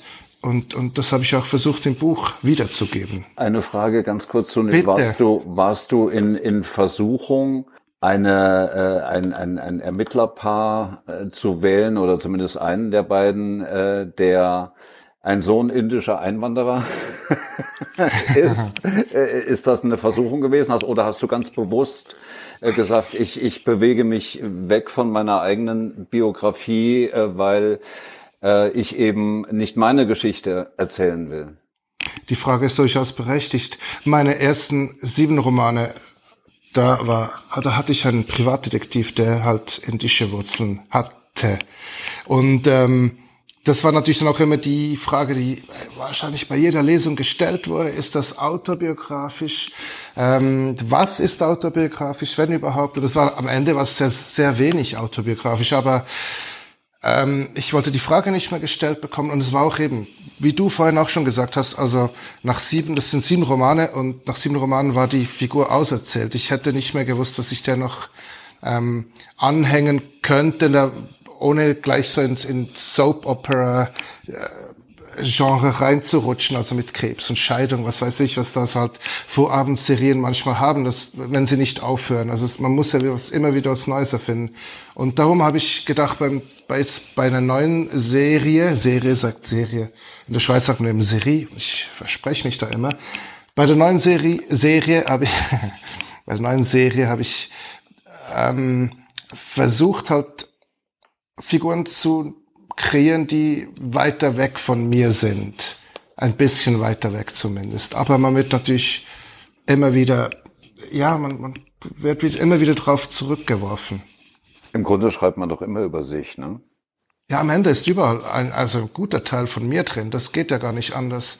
Spannend war das wirklich mit diesen IS-Kämpfer, Kämpfern, also die, die da hingehen, dass wenn man sich wirklich intensiv mit der Materie beschäftigt, dass man plötzlich, dass dann plötzlich so wie ein Schalter kippt und man plötzlich das gar nicht mehr so komplett abwegig findet. Klar, ich bin jetzt auch schon älter und, und, und ich würde es mal behaupten, ich stehe mit beiden Beinen im Leben und ähm, bin jetzt nicht so leicht in Versuchung zu führen. Aber ein Teil von mir, der, der jetzt vielleicht noch mein, weiß nicht, mein 18-jähriges Ich ist, der konnte sich damit schon, ich sage jetzt nicht mal anfreunden, aber, aber doch, also ich, ich hätte es, ich könnte es verstehen. Also ich, ich glaube in der Zwischenzeit, um die Figur zu verstehen, muss ich ja auch den Prozess verstehen.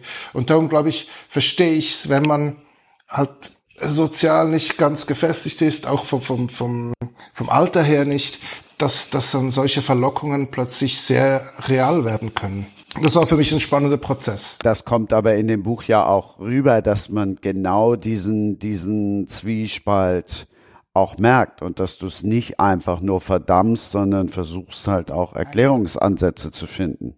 Ja, das, das Problem ist, wenn du, wenn du dir ein solches Thema aussuchst, dann, also was, was ich nicht wollte, war dieses Plakativ, also dieses Hollywood-mäßige, irgendwie, ja, IS-Kämpfer. Klar, natürlich ein bisschen Action muss rein, das ist klar. Aber mir ging es mehr darum, zu zeigen, was, wie, wie kommt man überhaupt dazu? Ich meine, in der Schweiz, in einem relativ reichen Land, die meisten haben eine solide Ausbildung, können eine solide Ausbildung machen und trotzdem, trotzdem ähm, gibt es immer wieder Leute, die da hinreisen und, und im Wissen darum, dass, dass es, dass es eigentlich zu nichts Gutem führt, also sicher nicht für dein Leben. Nur um nochmal kurz den Plot äh, auf den Punkt zu bringen, es geht um Terroranschlag beim, das Fest musst du aussprechen. Beim Sechserleuten. Ist nicht so schwierig. Ich glaube, Sechserleuten ist, ist ein, ein Traditionsfest. Ich, das ist natürlich auch, man, wenn man das dann beschreibt, ich glaube, man muss sich ja dann auch in die, die, die Lage eines Terroristen versetzen. Also wo mache ich einen Anschlag, wo klappt es am besten, wo treffe ich am meisten Leute? Und Sechserleuten ist ein Traditionsanlass, das ist, das äh, war ein heidnischer Brauch früher, das ging um, um das Vertreiben des Winters, da wird ein Schneemann angezündet, das Styropor, der explodiert dann, da ähm, verkleiden sich ganz viele Leute mit in, in irgendwelchen altertümlichen Kostümen, also ein Volksfest, bei dem ungefähr, weiß nicht, 600.000 Leute, äh, 60.000 Leute vor Ort sind, das aber vom Fernsehen übertragen wird. Und das, wenn ich mich jetzt in die Rolle eines Terroristen versetze, ist natürlich Gold wert, weil du hast kristallklare Aufnahmen von Drohnen, von verschiedenen Winkeln. Das ist eigentlich dann viel effizienter, als wenn du irgendwelche Handyvideos hast verwackelten, die dann per Zufall einen Anschlag filmen, wenn du, wenn du das wirklich auf, auf erstklassiges Material zurückgreifen kannst. Den Rest machen ja dann die Medien, die wiederholen ja dann die Sachen endlos und dann erst noch in HD. Also von dem her, ähm, ja, man muss sich dann wirklich so sehr, sehr, wie soll ich sagen, seltsame Gedanken machen. Und alle, die, die aus dem Rheinland sind, sagen jetzt, ach, Düsseldorf, der Hoppeditz, ach, Köln, der Nubbel. Genau, so ein bisschen, da wird dann auch eine Figur verbrannt und Karneval und so weiter. Mhm, und so genau. Es ist auf jeden Fall spannend. Wann gibt's den nächsten Teil? ich finde das auch immer lustig. Das fand ich auch früher bei den, äh, bei der ersten Serie so lustig, also lustig es geht. Ähm, weil kaum hattest du einen Teil fertig, kann man die lesen schon, wann gibt's den nächsten Teil? Ich habe noch nicht mal, ich habe noch nicht mal eine Idee. Ich habe geschweige denn einen Plot, noch habe ich irgendwas geschrieben. Also ich habe jetzt 20 Seiten vom nächsten Roman. Geplant ist er für Juli, hat mir der Verlag gesagt. Also von dem her ähm, sollte ich jetzt eigentlich schreiben wahrscheinlich. Ich habe doch neulich auf Facebook gesehen, dass du dich äh, recherchehalber mit der Trangetta beschäftigst. Genau, das ist äh, halt ein Thema, das gerade sehr aktuell ist in der Schweiz, weil da plötzlich die Leute gemerkt haben, dass da das sagen wir nicht unterwandert wäre jetzt übertrieben, aber doch, dass da Ableger der Mafia äh, seit Jahren tätig, äh, tätig sind. Ja, ich habe mich, ich glaube, ich habe mich äh, etwa ein Jahr lang mit der Trangetta beschäftigt, äh, äh recherchemäßig. Ich hatte die schon in meinem ersten äh, äh, Roman Operation Rubicon und dann auch äh, bei Jenny Aron. Also Trangetta, äh, solltest du Fragen du haben, wirst, so du eine. Wirst ein, du wirst ein Profi, super. Ja, ja, ja. Ich bin. Und da ist genau das gleiche Problem. Man kann nicht zu, zur Mafia gehen und ey, gebt doch mal ein bisschen Auskunft. Wie läuft das so bei euch? Das geht dann relativ schlecht, denke ich jetzt mal. Von dem her, ähm, das Angebot nehme ich sehr gern an. Okay, also du hast jetzt einen, der über den Drangetta, schon mal klar. So, dann könntest du noch eine Frauenfußballerin unterbringen. Hast du jetzt auch eine Ansprechpartnerin? Dann noch einen Podcaster und schon steht der Plot. Genau, was braucht's noch mehr? Andreas, wir machen heute alles anders. Es gibt heute noch einen Break. Einfach mal so. Aber vor diesem Break, weil eben mal das Stichwort Hollywood fiel, vor diesem Break erzählst du jetzt Sunil und Julia, die dann irgendwann das wieder hört, wie es dazu kam, dass du mal ein Millionenangebot aus Hollywood abgelehnt hast. Ach naja, ob es äh, letztendlich ein Millionenangebot äh, äh geworden wäre äh, äh, oder, oder ob das eingelöst worden wäre, das, das äh, ist ja immer so eine Frage. Ähm, als, als Jenny Aaron ähm, auf den Markt kam, hatte ich äh, sehr schnell äh, Filmanfragen, die äh, dann irgendwann so im Bereich äh, von an die 100 äh, waren. Äh, und, und zwar so aus der ganzen Welt, kann man sagen. Und ähm, ja, darunter war auch ähm, äh, Amerika.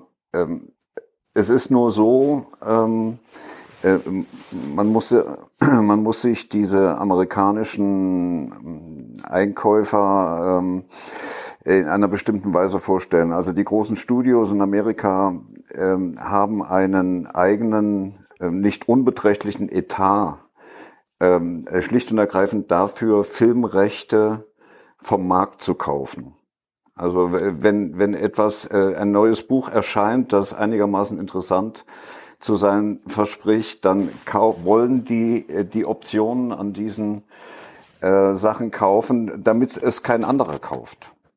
Äh, äh, ganz unabhängig davon, ob sie selber wirklich etwas damit äh, anzufangen wissen. Und äh, ja, man kann dann rein theoretisch Glück haben ähm, und irgendwann fällt äh, der Roman, äh, meine Bücher sind ja auch äh, in Amerika oder erscheinen auch in Amerika und, und in England und insofern kann man das da auch kaufen und äh, irgendwann hat man vielleicht das Glück, dass äh, ein Mensch von dieser Filmproduktion äh, ein Exemplar ähm, ähm, äh, einer berühmten äh, Schauspielerin gibt, äh, Scarlett Johansson von mir aus als Jenny Aaron, äh, und äh, die das auch toll findet und dann wird es auch tatsächlich gemacht, äh, möglicherweise. Aber wenn man eben Pech hat, äh, versauert ähm, äh, dieser ganze Vertrag irgendwo in einer Schublade. Es nützt ja nichts als Autor, äh, nur eine Option zu verkaufen.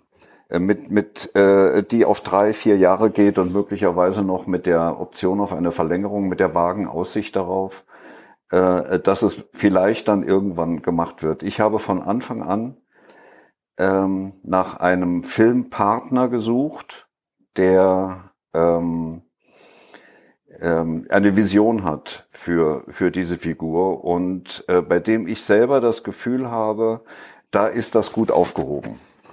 Und äh, diesen Partner habe ich seit letztem Jahr. Ich habe die, die äh, Filmrechte letztes Jahr verkauft.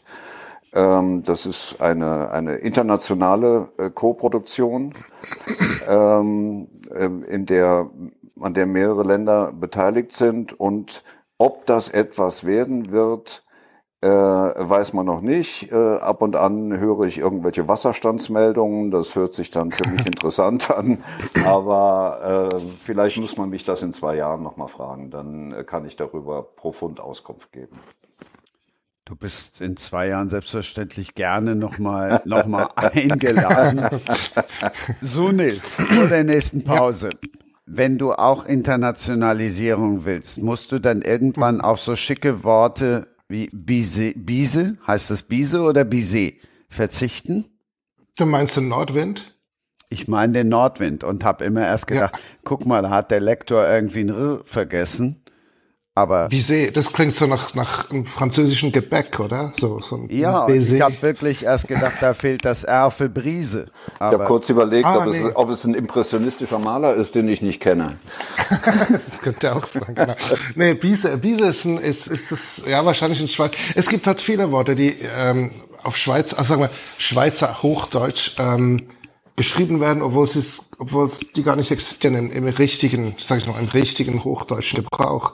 Ähm, manchmal lassen wir die halt absichtlich stehen, äh, ohne jetzt aber gleich da ähm, zu viele Helvetismen rein zu, zu flecken. Das finde ich nicht so, finde ich nicht so prickelnd. Das hat schon, hat schon Dürrenmatt gemacht. Ich glaube, das, das hat, hat das gut gemacht. Äh, das muss man nicht wiederholen. Ähm, und gewisse Lachen noch drin, auch wie Trottoir, das halt dann mit Gehsteig über, über, äh, übersetzt wird. Solche Sachen, aber, aber nicht wirklich, also es ist da einen Fokus drauf legen würde. Auf gar keinen Fall.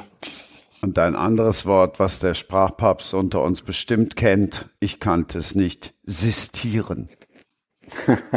Echt? Erklär, erklär, mir das Siehst bitte du? mal. Was ist das? Ich habe gedacht, ich blamier mich, wenn ich das auf. Sistieren Nein, kenne. Ich bin begeistert.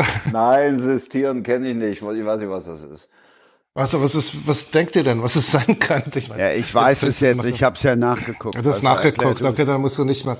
Sistieren ist, wenn du zum Beispiel, äh, du bestellst, was weiß ich, du bestellst eine Fleischplatte für heute Abend beim Metzger und um fünf fällt dir ein, dass du die Fleischplatte trotzdem nicht willst, weil du jetzt plötzlich Veganer bist, dann rufst du den an und sistierst die Bestellung. Also Du meinst, du, du stornierst?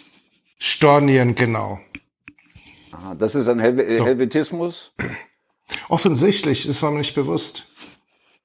Und meine Lektorin auch nicht. Und die ist deutsch. Also die hat das auch durchgehen lassen, ohne, und die ist scharf. Also die, die guckt sonst immer ganz genau hin. Also von dem her, es war mir nicht mal bewusst, dass nur wir Schweizer das benutzen. Ach, siehst du, Sunil hat noch wieder was gelernt. Man lernt immer Podcast. was, genau. Ich ja, konstatiere, wir machen jetzt ausnahmsweise und erstmalig überhaupt bei Sprenger spricht Hashtag Books and Spots noch eine Pause, bevor wir dann zu einem grandiosen Buch kommen. Das schwerste, das es bisher im Podcast gab. Aber es riecht gut. Ja, könnten noch stundenlang jetzt über Sprache philosophieren. Aber ich möchte jetzt mal auf andere Herzensdinge kommen. Sune, gibt's etwas, was du nie aus der Hand geben würdest, was du immer selber machen willst, jetzt auch in Bezug auf dein Buch? Schreiben. Also ich, ich, es gibt ja amerikanische Autoren, die mit ganzen Schreibstudios sozusagen, wie also Writers Rooms oder was auch immer arbeiten und das würde ich nie wollen, glaube ich. Gut, es kommt dann nachher immer auf den Vertrag drauf an, wenn man dann davon leben kann. Also, weiß nicht, es eine Villa leisten kann. Aber grundsätzlich, ich, mir macht es enorm Spaß zu schreiben. Ich würde das nicht aus der Hand geben. Ich bin ja so ein bekennender E-Book-Leser und dann habe ich Andreas Flüger eingeladen und dann hat er gesagt, pass mal auf, mein Junge. Ähm, ich schicke dir das Buch, du musst das Buch haben. So, dann kam tatsächlich mein erstes Buch seit gefühlt 100 Jahren. Es riecht, es riecht wirklich fantastisch.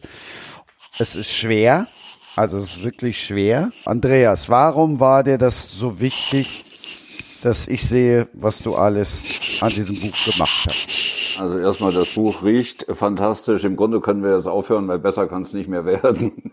Ich gestalte meine Romane typografisch selbst. Also ich äh, mache den Satz meiner Romane. Und ähm, äh, das ist ähm, eine, eine sehr spezielle Arbeit, ähm, die meines Wissens in Deutschland äh, professionell überhaupt nur zwei äh, Autoren machen. Meine Kollegin Schalansky bei Surkamp und, und ich. Vielleicht gibt es noch jemand, aber ähm, ich glaube, die meisten Autoren würden sich diese Arbeit nicht machen. Das hat mit vielen Dingen zu tun äh, bei mir. Sicherlich, äh, dass ich schon äh, in der in meiner Kindheit ähm, den Satz von Kinderbüchern gedanklich verbessert habe und ähm, dass ich bis Lass heute. Uns, sorry, ganz kurz dazwischen. Ja. Also ich gehe mal von aus, du musst noch einen Schritt zurücknehmen, weil wenn jetzt einer sagt, wie den Satz, Sätze kann, Sätze hat der Sunemann auch geschrieben. Ja, also ähm, ich setze meine Bücher selbst. Das bedeutet, ich gestalte das komplette Schriftbild bei meinen Büchern. Also das ist die, äh, die Schriftart, äh, die Art und Weise, äh, wie das Schriftbild das Auge des Betrachters trifft. Das nennt man Setzen. Und äh, das ist ähm, vielleicht der, der schöner, das schönere Wort dafür, Typografie. Ähm, ich mache das, was bei einem anderen Autor oder was eben im Normalfall äh, ein sogenannter Setzer macht, der vom Verlag beauftragt wird, ein Buch zu gestalten, damit es dann anschließend gedruckt werden kann. Gibt es denn überhaupt noch Buchsetzer? Ich dachte jetzt, das wird alles so einmal rein und dann per PDF und Danke und einmal E-Book wandeln und bitte. Nein, natürlich äh, gibt es Buchsetzer. Ähm, die muss es auch geben, denn äh, ohne einen Buchsetzer könnte man kein Buch in die Hand nehmen. Ähm, mal abgesehen äh, von einem äh, E-Book natürlich. Äh, Buchsetzer äh, haben aber selbstverständlich äh, gar nicht die Zeit, sich so akribisch und intensiv mit dem Satz eines Romanes auseinanderzusetzen, wie ich das kann.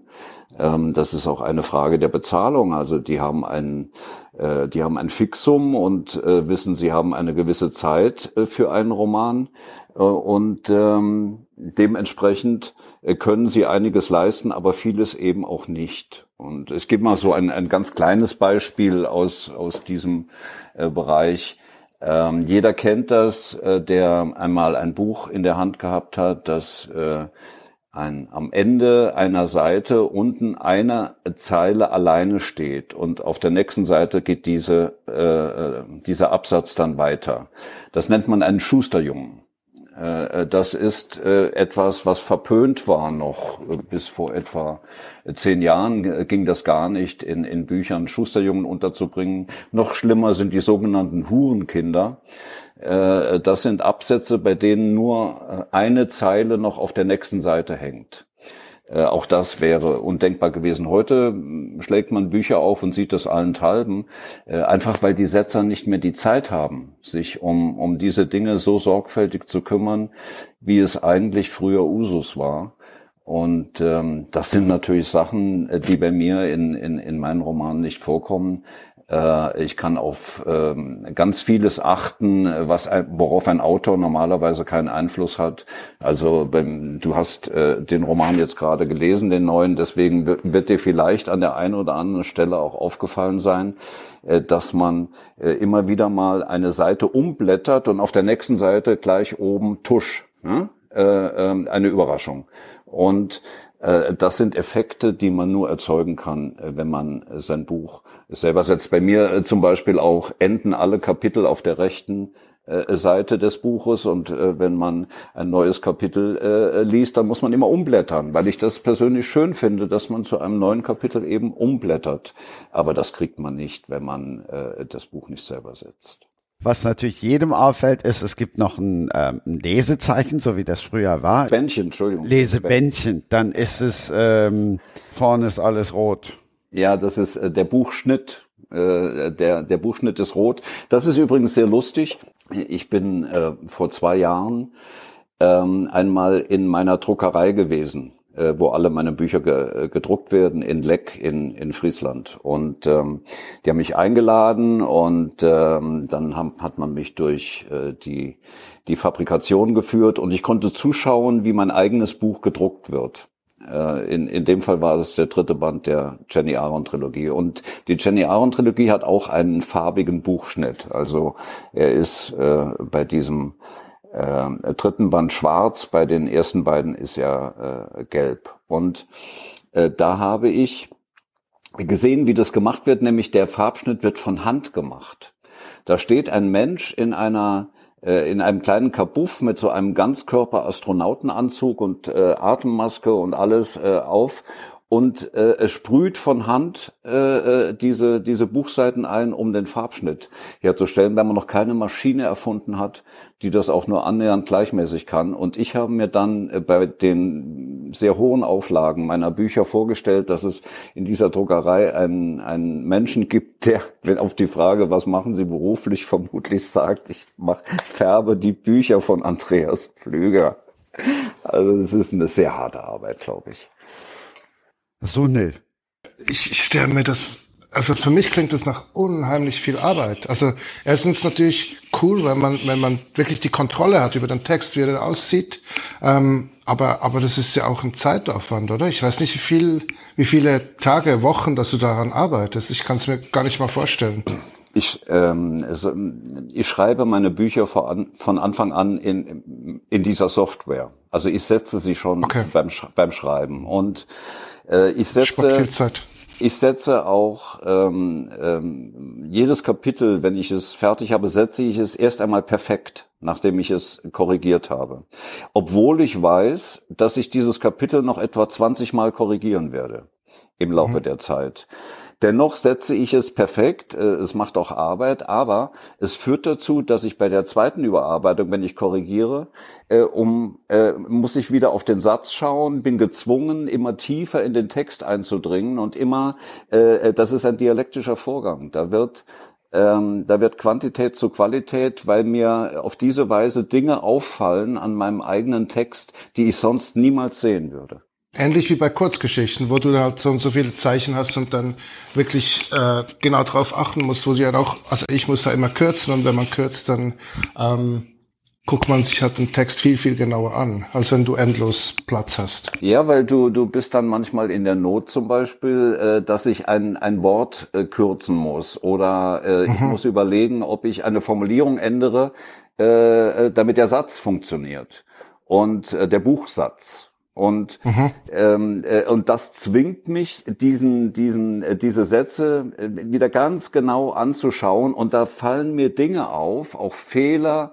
die in den Sätzen vorher waren, oder mir fallen äh, ganz neue Bedeutungsebenen auf, die hätte ich sonst niemals gesehen. Das ist eine, eine ganz wunderbare Arbeit. Ich kann das gar nicht bemessen, äh, jetzt wie viel Zeit mich das wirklich kostet. Ja, möglicherweise äh, hätte ich den, äh, den Roman einen Monat vorher fertig, aber der Gewinn für mich ist so viel höher und auch der Spaß, mhm. äh, den das macht, äh, ein Buch selbst zu setzen, dass ich das nicht mehr anders haben möchte. Und wenn du jetzt so einen Schusterjungen hast, schreibst du dann mehr Text, damit, der, damit die Zeile auf die nächste Seite äh, auf die, auf die nächste Zeit, äh, Seite zum kommt? Oder? Zum Beispiel, entweder, entweder ich, äh, wenn bei einem Schusterjungen äh, weiß ich, muss eine Zeile, äh, muss auf die Seite äh, dazu eingefügt werden, ich brauche eine Zeile mehr. Mhm. Äh, oder äh, ich kürze die Seite so, dass äh, der komplette Absatz äh, wieder auf die Seite rutscht. Das hängt auch immer davon ab. Also das ist äh, das ist so ein, ein, ein Zirkel. Im Übrigen, mein, mein Verlag äh, ist mir ja auch äh, äh, dafür mittlerweile, glaube ich, auch dankbar, dass äh, meine Bücher keine, mhm. Über, keine Überhangseiten haben hinten.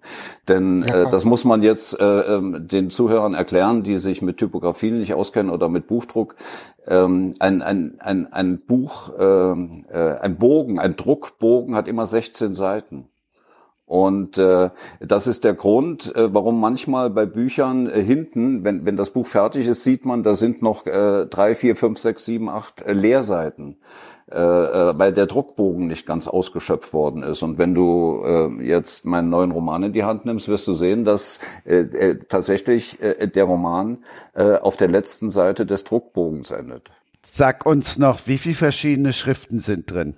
Ähm, ich habe Moment eins, zwei, drei, äh, drei Schriften habe ich äh, nur in, in dem Roman. Das, das finde ich auch richtig. Also man, man muss äh, äh, sparsam mit, mit äh, den Schriften äh, umgehen. Das äh, ist auch nichts für das Auge des, des Lesers, wenn er in einem Roman zugeschissen wird mit, mit zehn verschiedenen äh, Schriften. Das, äh, das würde kein, kein vernünftiger Setzer machen. Der Inhalt ist ja ein ganz leichter. Also das geht jetzt, da geht jetzt von ganz, von, von ganz, von ganz leichter Hand. Ganz ehrlich, ähm, wenn du es nicht geschrieben hättest und wenn du nicht einer meiner absoluten Wunschgäste gewesen wärst, hätte ich es wahrscheinlich nicht gelesen.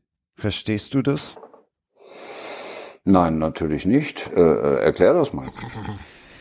Ach, weil äh, es ist natürlich eine Zeit, wo ich sage, komm, da mache ich jetzt einen Haken dran. Das ist die, die Zeit, mit der will ich nichts mehr zu tun haben. Und das ist die Zeit, die ist für mich Geschichte und die ist vorbei. Du findest, äh, dass äh, wir ein, äh, die Zeit des Nationalsozialismus abhaken sollten? Da bin ich ganz anderer Meinung.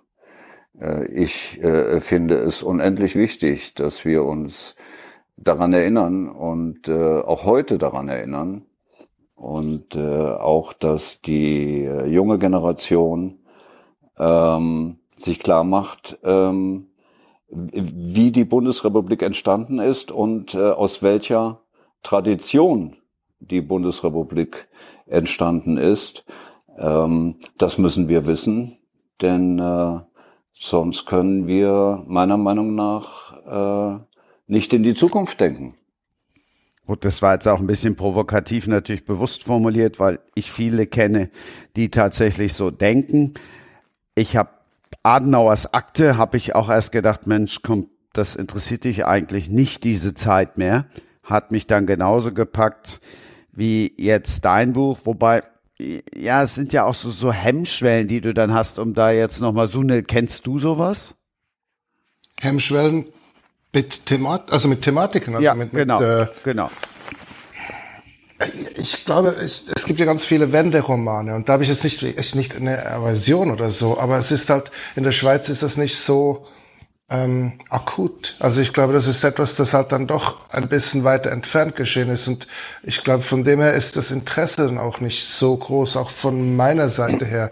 Beim Weltkrieg ist es was anderes, also beim Zweiten Weltkrieg auf jeden Fall. Also ähm, ich glaube auch, weil es halt auch eine Aktualität hat, die, die ja weiter, die weitergezogen wird.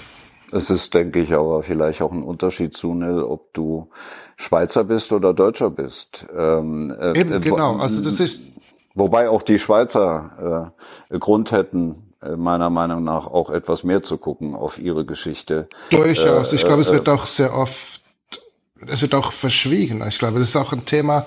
Äh, ich glaube halt, wenn die Schweizer nicht wirklich ganz wie soll ich sagen, nicht so als die Musterschüler hingestellt werden, dann äh, drücken sie gern mal ein oder zwei Augen zu. Das ist, ich glaube, das interessiert dann einfach nicht so sehr. Andreas Flüger, Richie Girl, klingt ja auch erstmal jetzt nicht nach dem, was es dann ist.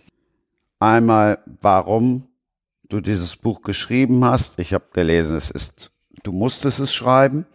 Und worum geht's vor allem? Naja, ich ähm, ich bin äh, im Oktober 1957 geboren. Das äh, bedeutet, ähm, dass ich in einem in den 60er Jahren in einem Deutschland aufgewachsen bin, ähm, dass sich vielleicht äh, äh, Deutsche, die äh, jünger sind als 40 Jahre, kaum noch vorstellen können. Ne? Also in, in meiner Kindheit ähm, gab es natürlich noch sehr viele Nazis in allen Bereichen und äh, auch auf der Schule äh, noch viele Lehrer, die ähm, ähm, aus dem nationalsozialistischen Gedankengut äh, geschöpft haben.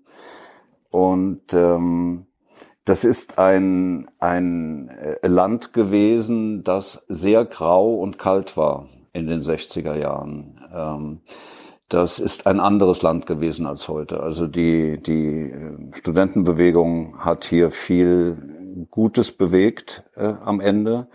Äh, aber äh, das hat eben lange gebraucht, bis wir dahin gekommen sind. Und äh, vor allem ähm, äh, ist es, ist es eben eine Zeit gewesen, in der ähm,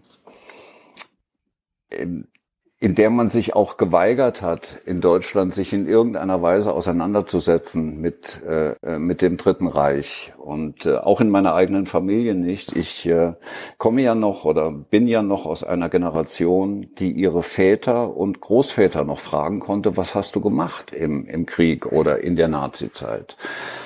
Und ähm, darauf äh, habe ich sehr unzureichende Antworten bekommen damals. Ich habe dann später erfahren, äh, als ich ein Jugendlicher war, ähm, dass mein Großvater väterlicherseits ähm, ein, ein alter SA-Mann war, der dann auch äh, NSDAP-Ortsgruppenführer war in äh, seinem Ort in äh, Thüringen, nicht weit weg von Buchenwald.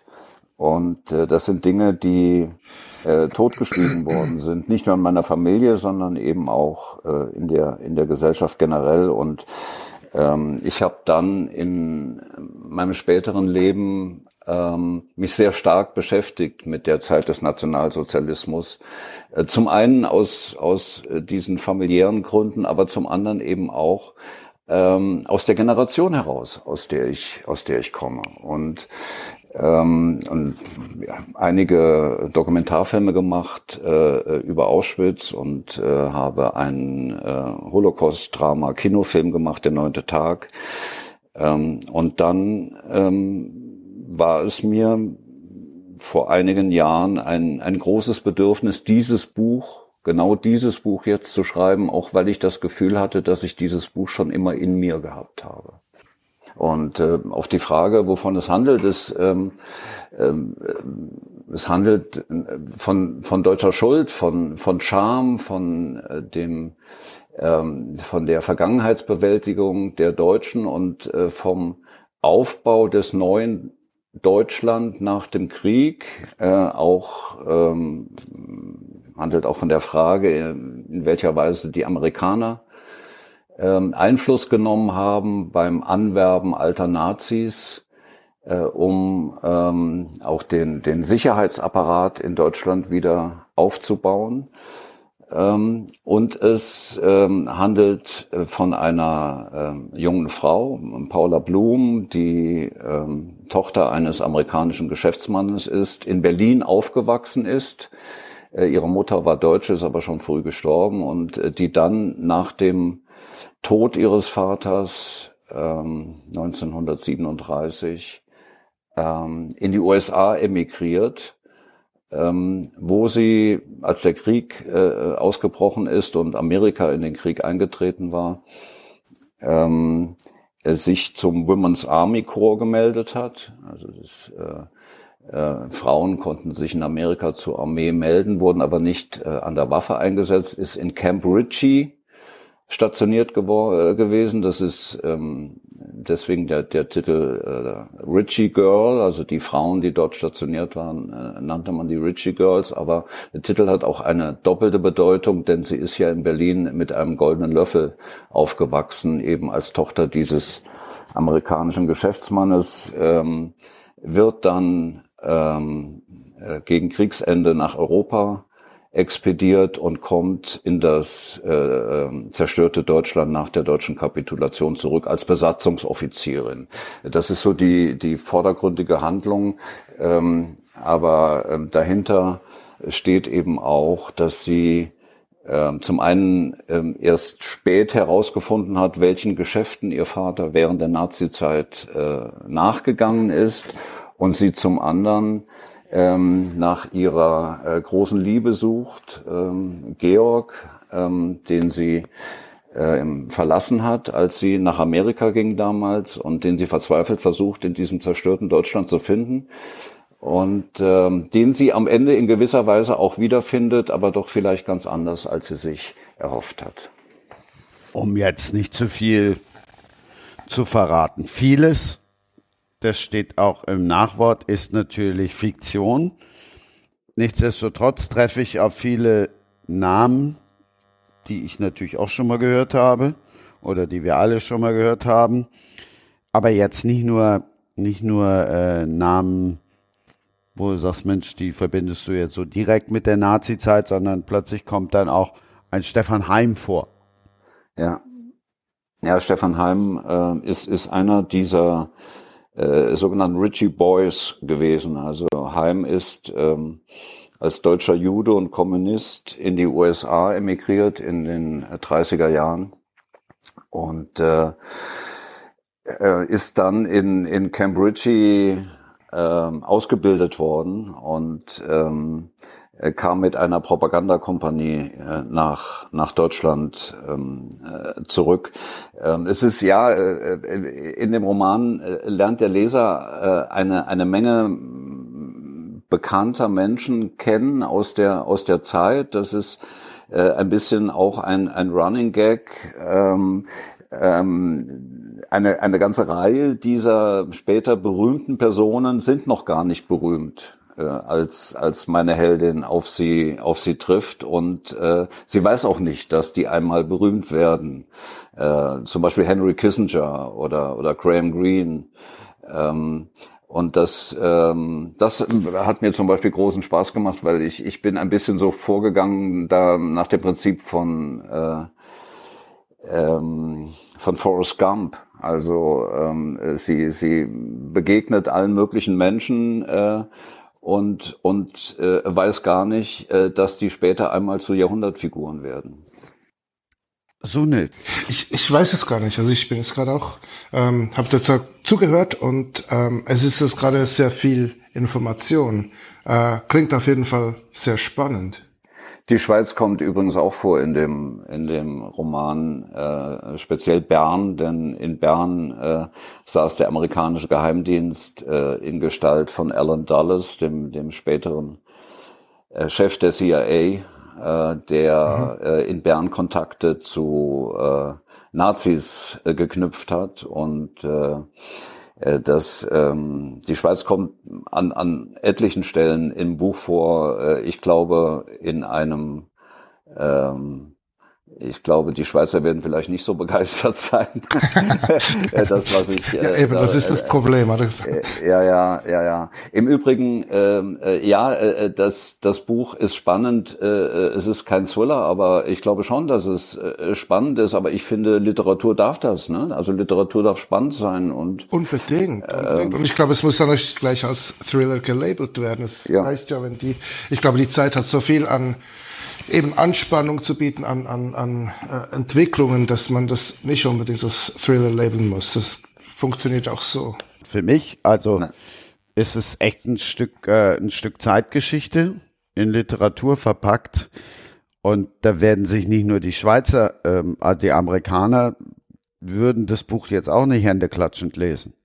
Nein, höchstwahrscheinlich nicht, aber ich, äh, das ist ja auch nicht, äh, das sollte nicht das Ziel eines Autors sein, äh, ähm, Bücher zu schreiben, ähm, die, die hoffentlich gemocht werden. Also ich, ich mache mir beim Schreiben äh, nie Gedanken darüber, wie wird das jetzt wohl aufgenommen? Äh, was wird die Kritik sagen? Äh, äh, findet es äh, viele Leser?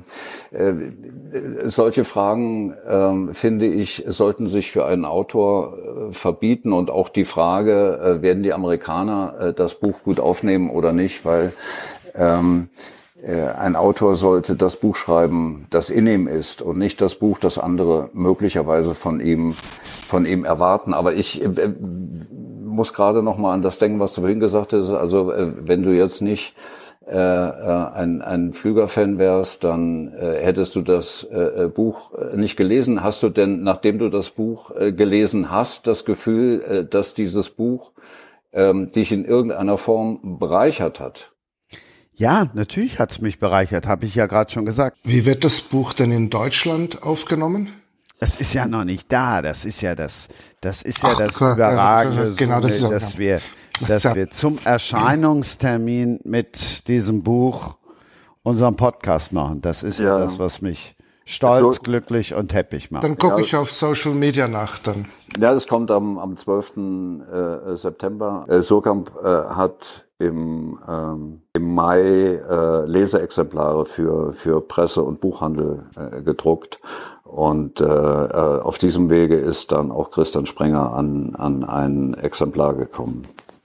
Ich habe dich jetzt geschockt, weil ich gesagt habe, ich hätte es sonst nicht gelesen, oder? Ja, schon, ja. Äh, äh, weil, weil ich, ich eben sehr der Meinung bin, dass ähm, wir, wir uns mit dieser Zeit auseinandersetzen müssen. Das ist eine, eine tiefe Überzeugung äh, von mir und äh, sicherlich einer der Gründe, weshalb ich das Buch geschrieben habe. Sunil, der Schweizer, der ist immer der Diplomat, der muss jetzt mal. genau, die neutralen mal, Schweizer, die.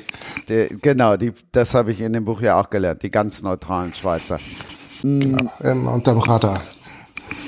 Kannst du den, den, den Ansatz oder so diese Hemmschwelle verstehen oder ist es einfach nur zu banal oder zu belletristisch gedacht? Wenn ich sage, boah, komm, dann lese ich lieber jetzt, keine Ahnung.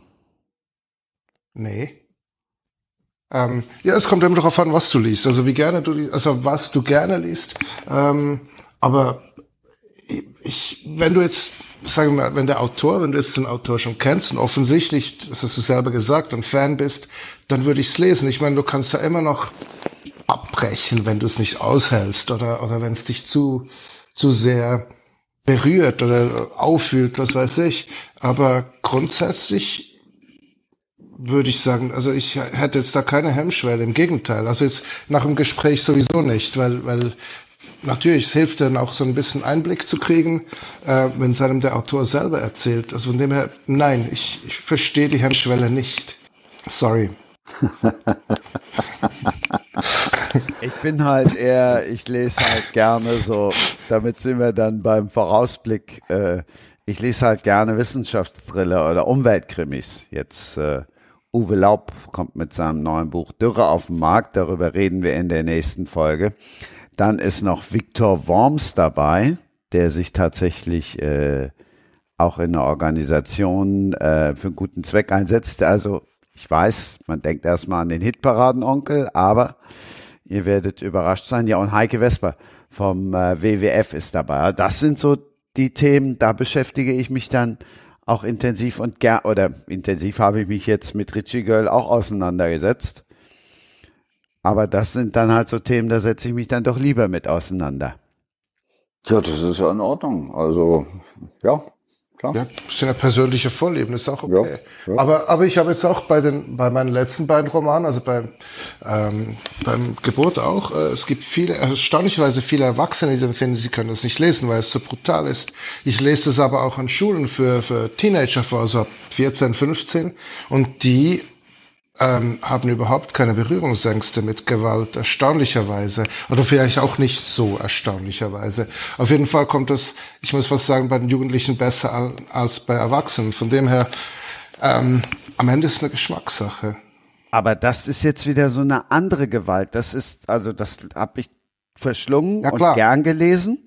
Das ist so eine andere Gewalt und wahrscheinlich sind wir nämlich dann an dem entscheidenden Punkt, wo Herr Pflüger mich jetzt dann doch wieder lieb hat weil ähm, das ist das ist so eine Scham und das ist so eine Schuld, die sich bei der Gewalt, die ja jetzt nicht explizit dargestellt wird in in Richie Girl, also da ist jetzt nicht eine eine Handlung drin, wo ich sage, boah, wie wie brutal ist das jetzt dargestellt, aber das ist so dieses dieses ja dieses Wissen, was passiert ist, ohne dass es jetzt en Detail geschildert wird. Hm. Ja, ja. Aber das, ja. dann hat er das Ziel erreicht, oder? Das musst du jetzt Andreas fragen.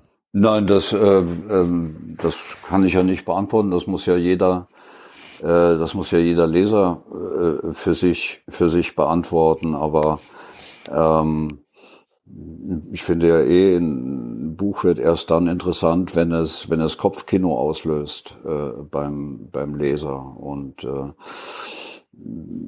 auch ein Buch über, über die Zeit des Nationalsozialismus äh, und äh, die, die Zeit unmittelbar nach Kriegsende äh, kann Kopfkino auslösen. Und äh, ich freue mich für jeden Leser, bei dem das passiert.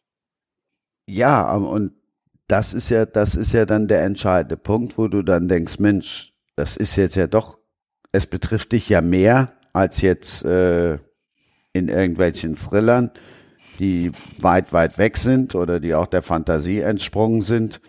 Oder ähm, ja, es bietet nicht den Trost der Fiktion. Ne? Genau. Ja, das, äh, das ist wohl so. Und das äh, finde ich auch gut. Das wollte ich auch. Das ist doch ein schönes Schlusswort. Es bietet nicht den Trost der Fiktion. Dankeschön. Auf bald. Was steht denn, das muss ich ja dann natürlich auch fragen, bei Herrn Flüger als nächstes an? Angedeutet hast du schon 1928. Was kommt jetzt? Ja, äh, ich bin bin immer noch, ich bin so am Ende der Recherchephase äh, und äh, was es äh, wird, das äh, möchte ich noch nicht verraten. Da bin ich fest davon über überzeugt, dass das Unglück bringt. Aber äh, es wird wieder kein Thriller. Und ähm, dennoch glaube ich ein spannendes Buch. So enden wir mit dem, womit wir beginnen wollten, nämlich mit einer Überraschung, so eine Mann, die uns nicht ganz gelungen ist. Vielen lieben Dank. ja, danke auch. Äh, ja, danke dir und euch beiden jetzt eine noch innigere Facebook-Freundschaft. Okay, ich warte, Wir auf das nächste, dran. Ich, warte auf das nächste Essen-Posting von, von Sonil. Das war Sprenger spricht. Hashtag Books and Sports.